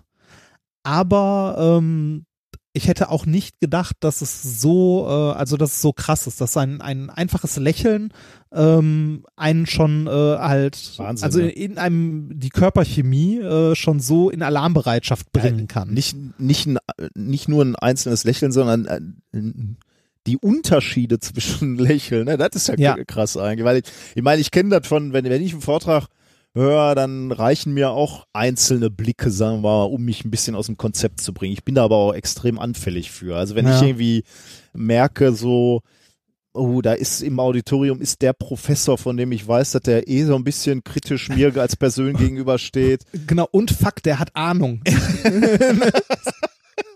Damit konnte ja. Ja. keiner rechnen. ja. Genau, das ist auch so, dass, dass ich dann ein bisschen nervös werde. Oder, oder du kennst es ja auch von den Science Slams und, und, und anderen äh, Vorträgen, die wir zusammen gemacht haben. Man ist ja schon mal irgendwo und merkt, oh, heute ist das Publikum schwierig. So. Ja, oder man, man ja. hat kein, kein Feedback, man kommt, man kommt da nicht ran. Dann ist man ja sofort, also zumindest, ich glaube, du bist da nicht so anfällig, du ziehst deinen Stiefel durch. Also zumindest habe ich das ich das auch, ich finde das aber auch schwierig, wenn du merkst, so das Publikum geht gar nicht oder will gar nicht.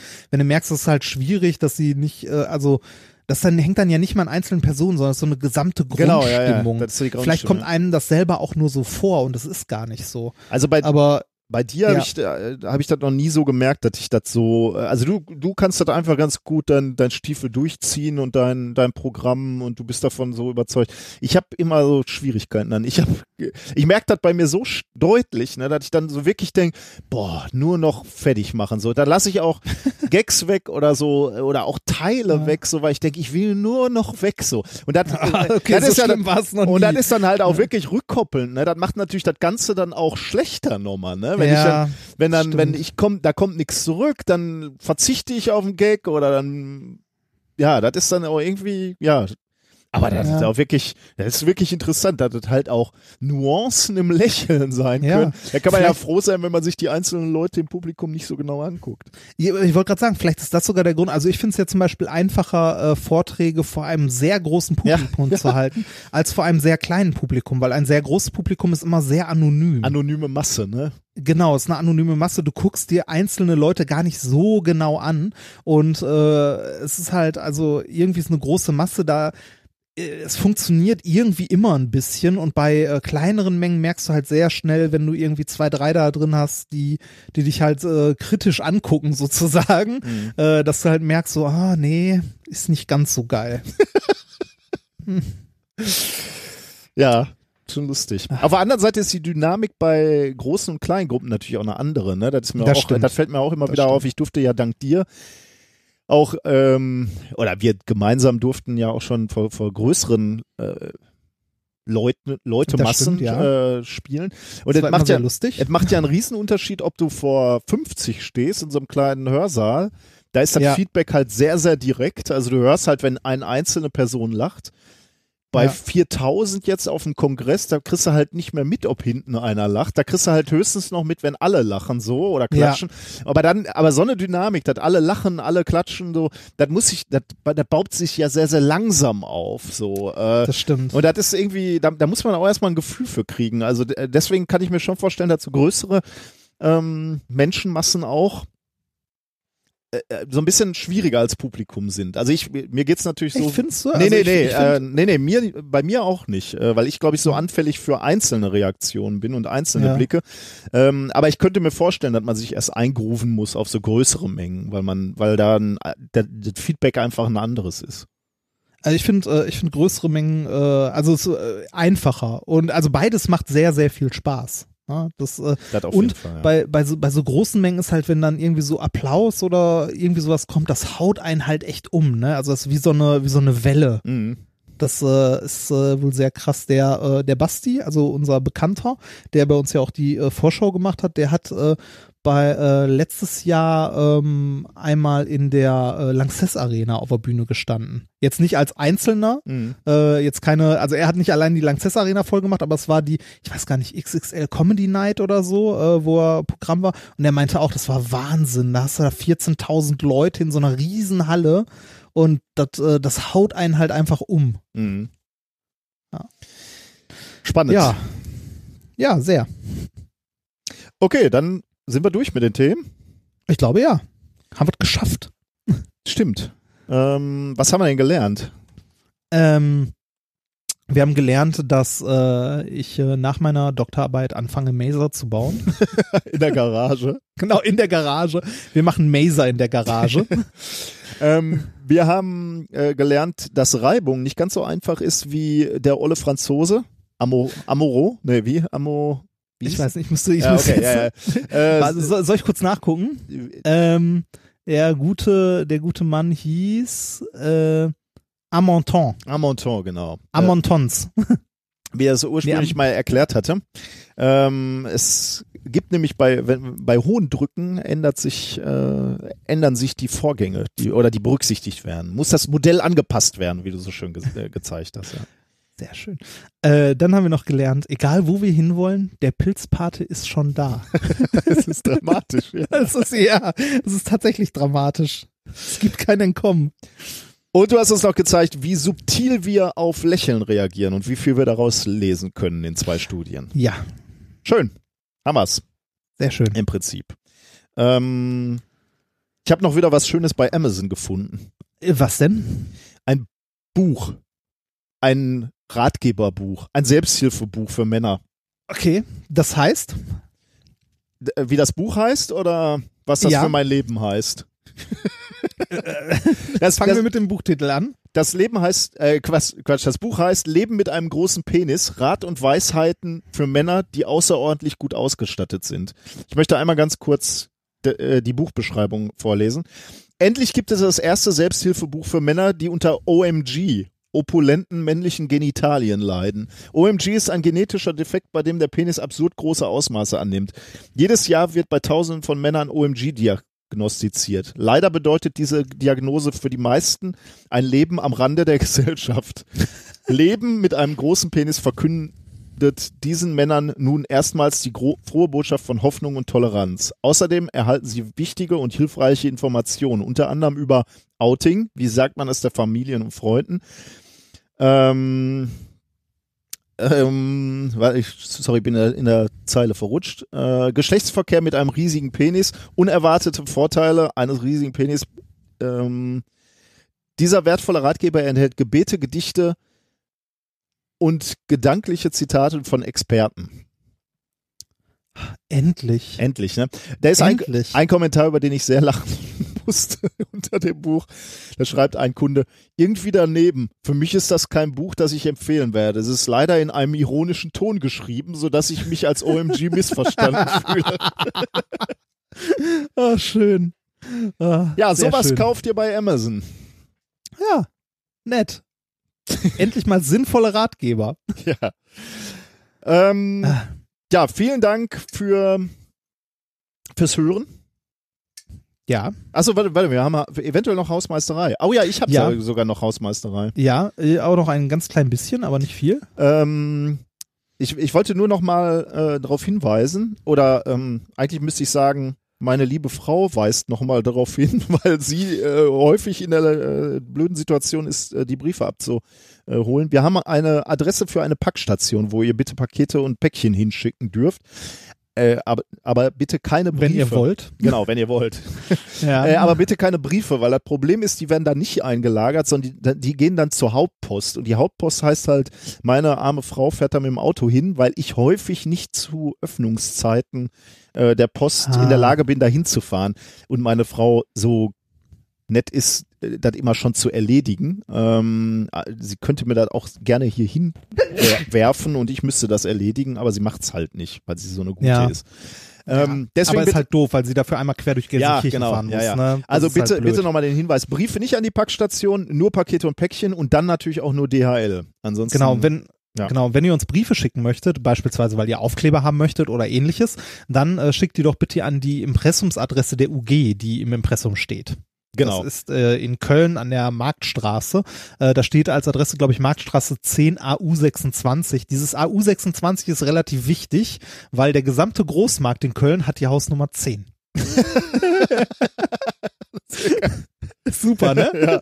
Der Großmarkt hat die Hausnummer 10 und äh, der Briefkasten beziehungsweise äh, also da, wo, äh, wo unsere Post landet, äh, das ist im Gebäude 26. Deshalb ist dieses AU 26 in der Adresse sehr wichtig. Aber da könnt ihr uns gerne was hinschicken. Das haben auch schon viele Leute gemacht. Ähm, wenn Wir ihr haben, uns übrigens auch, wir haben übrigens auch neue ähm, äh, Aufkleber. Äh, da, da waren nämlich manche nach unserem letzten Hörertreffen alle, die von unserer, Ah, genau. äh, diese. Schwarz-Weißen. Äh, Ja. Und du hast, du warst so fleißig und hast sie nachbestellt. Das heißt, äh, wir haben die eigentlich wieder hier liegen. Also wer Aufkleber und Sticker haben will, wir machen eigentlich immer eine schöne Tüte voll, sag ich mal. Da Ja, kommen nicht irgendwie drei genau. Aufkleber, sondern alles, was wir da haben. alles, was wir da haben äh, und davon dann auch mehrere. Also ich würde sagen, also ich würde mich freuen. Ja, genau.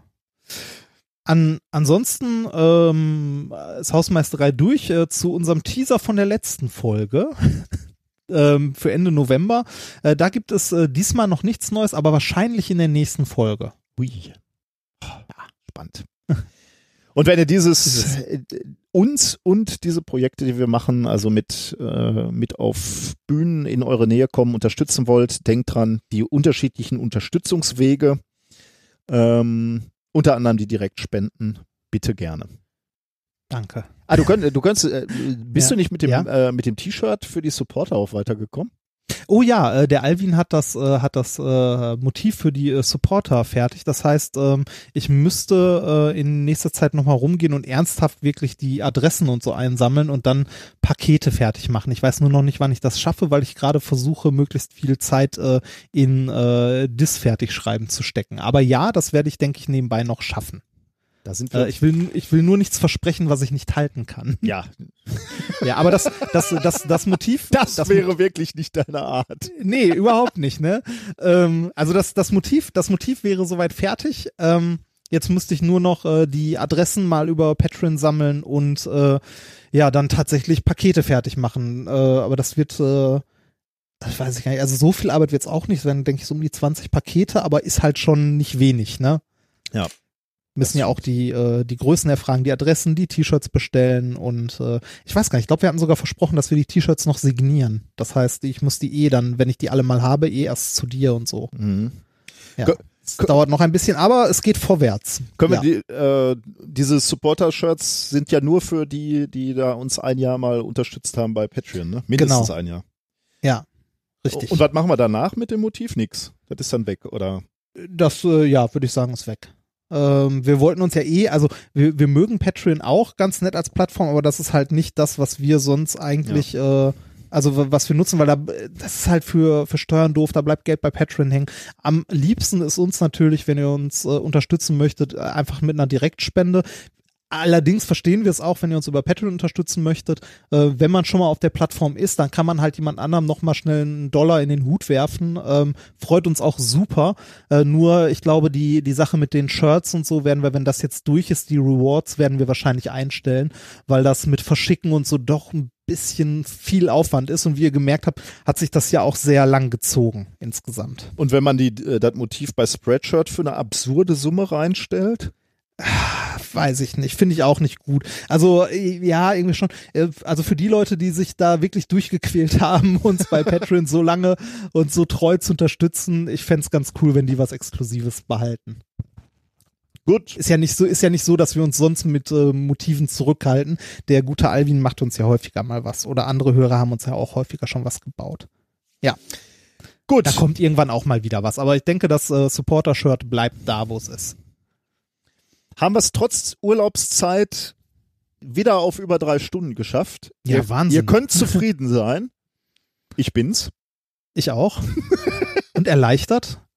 Das stimmt. Wobei, wobei, wenn du in zwei Wochen wieder zurück bist, kommt ja die nächste Folge. Natürlich, ja. Das geht. Wir bleiben im Rhythmus. Trotz Ja. Urlaub. Das war Minkorrekt Folge 117 vom 3.4.2018. Ich wünsche euch noch ein frohes Osternfest, äh, weil wir hier ja am Osterdienstag erschienen sind. Also ihr werdet noch ein wenig Schokoeier essen, vermutlich. Mhm. Und ansonsten macht was Schönes, äh, falls ihr irgendwo auch unterwegs seid. Im Urlaub oder so. Ach, Das sind ja Ferien Es in vielen Ferien. Bundesländern. Alles Gute. Wir hören uns in zwei Wochen. Ciao. Okay, so.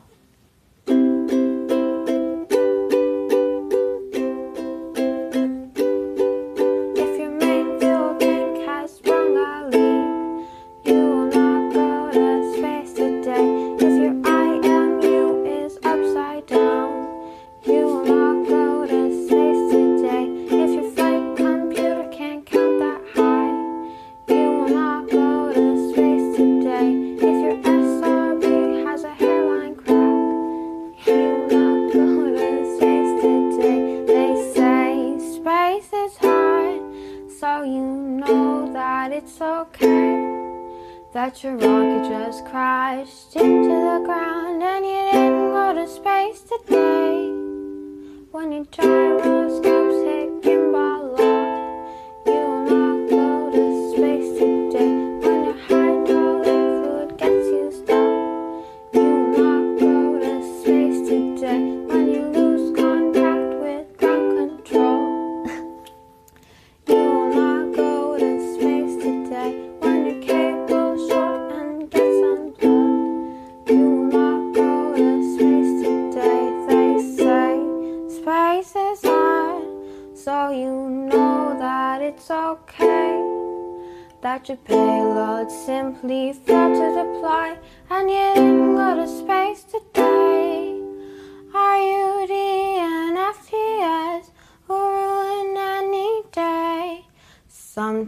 A prolitho break up and up in the air.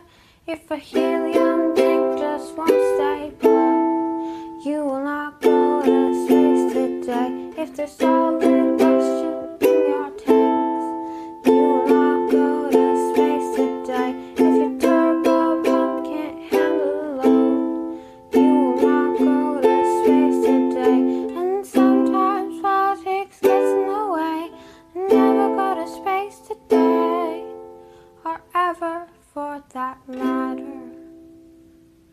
That was beautiful. Great. That really was beautiful. Take a bow.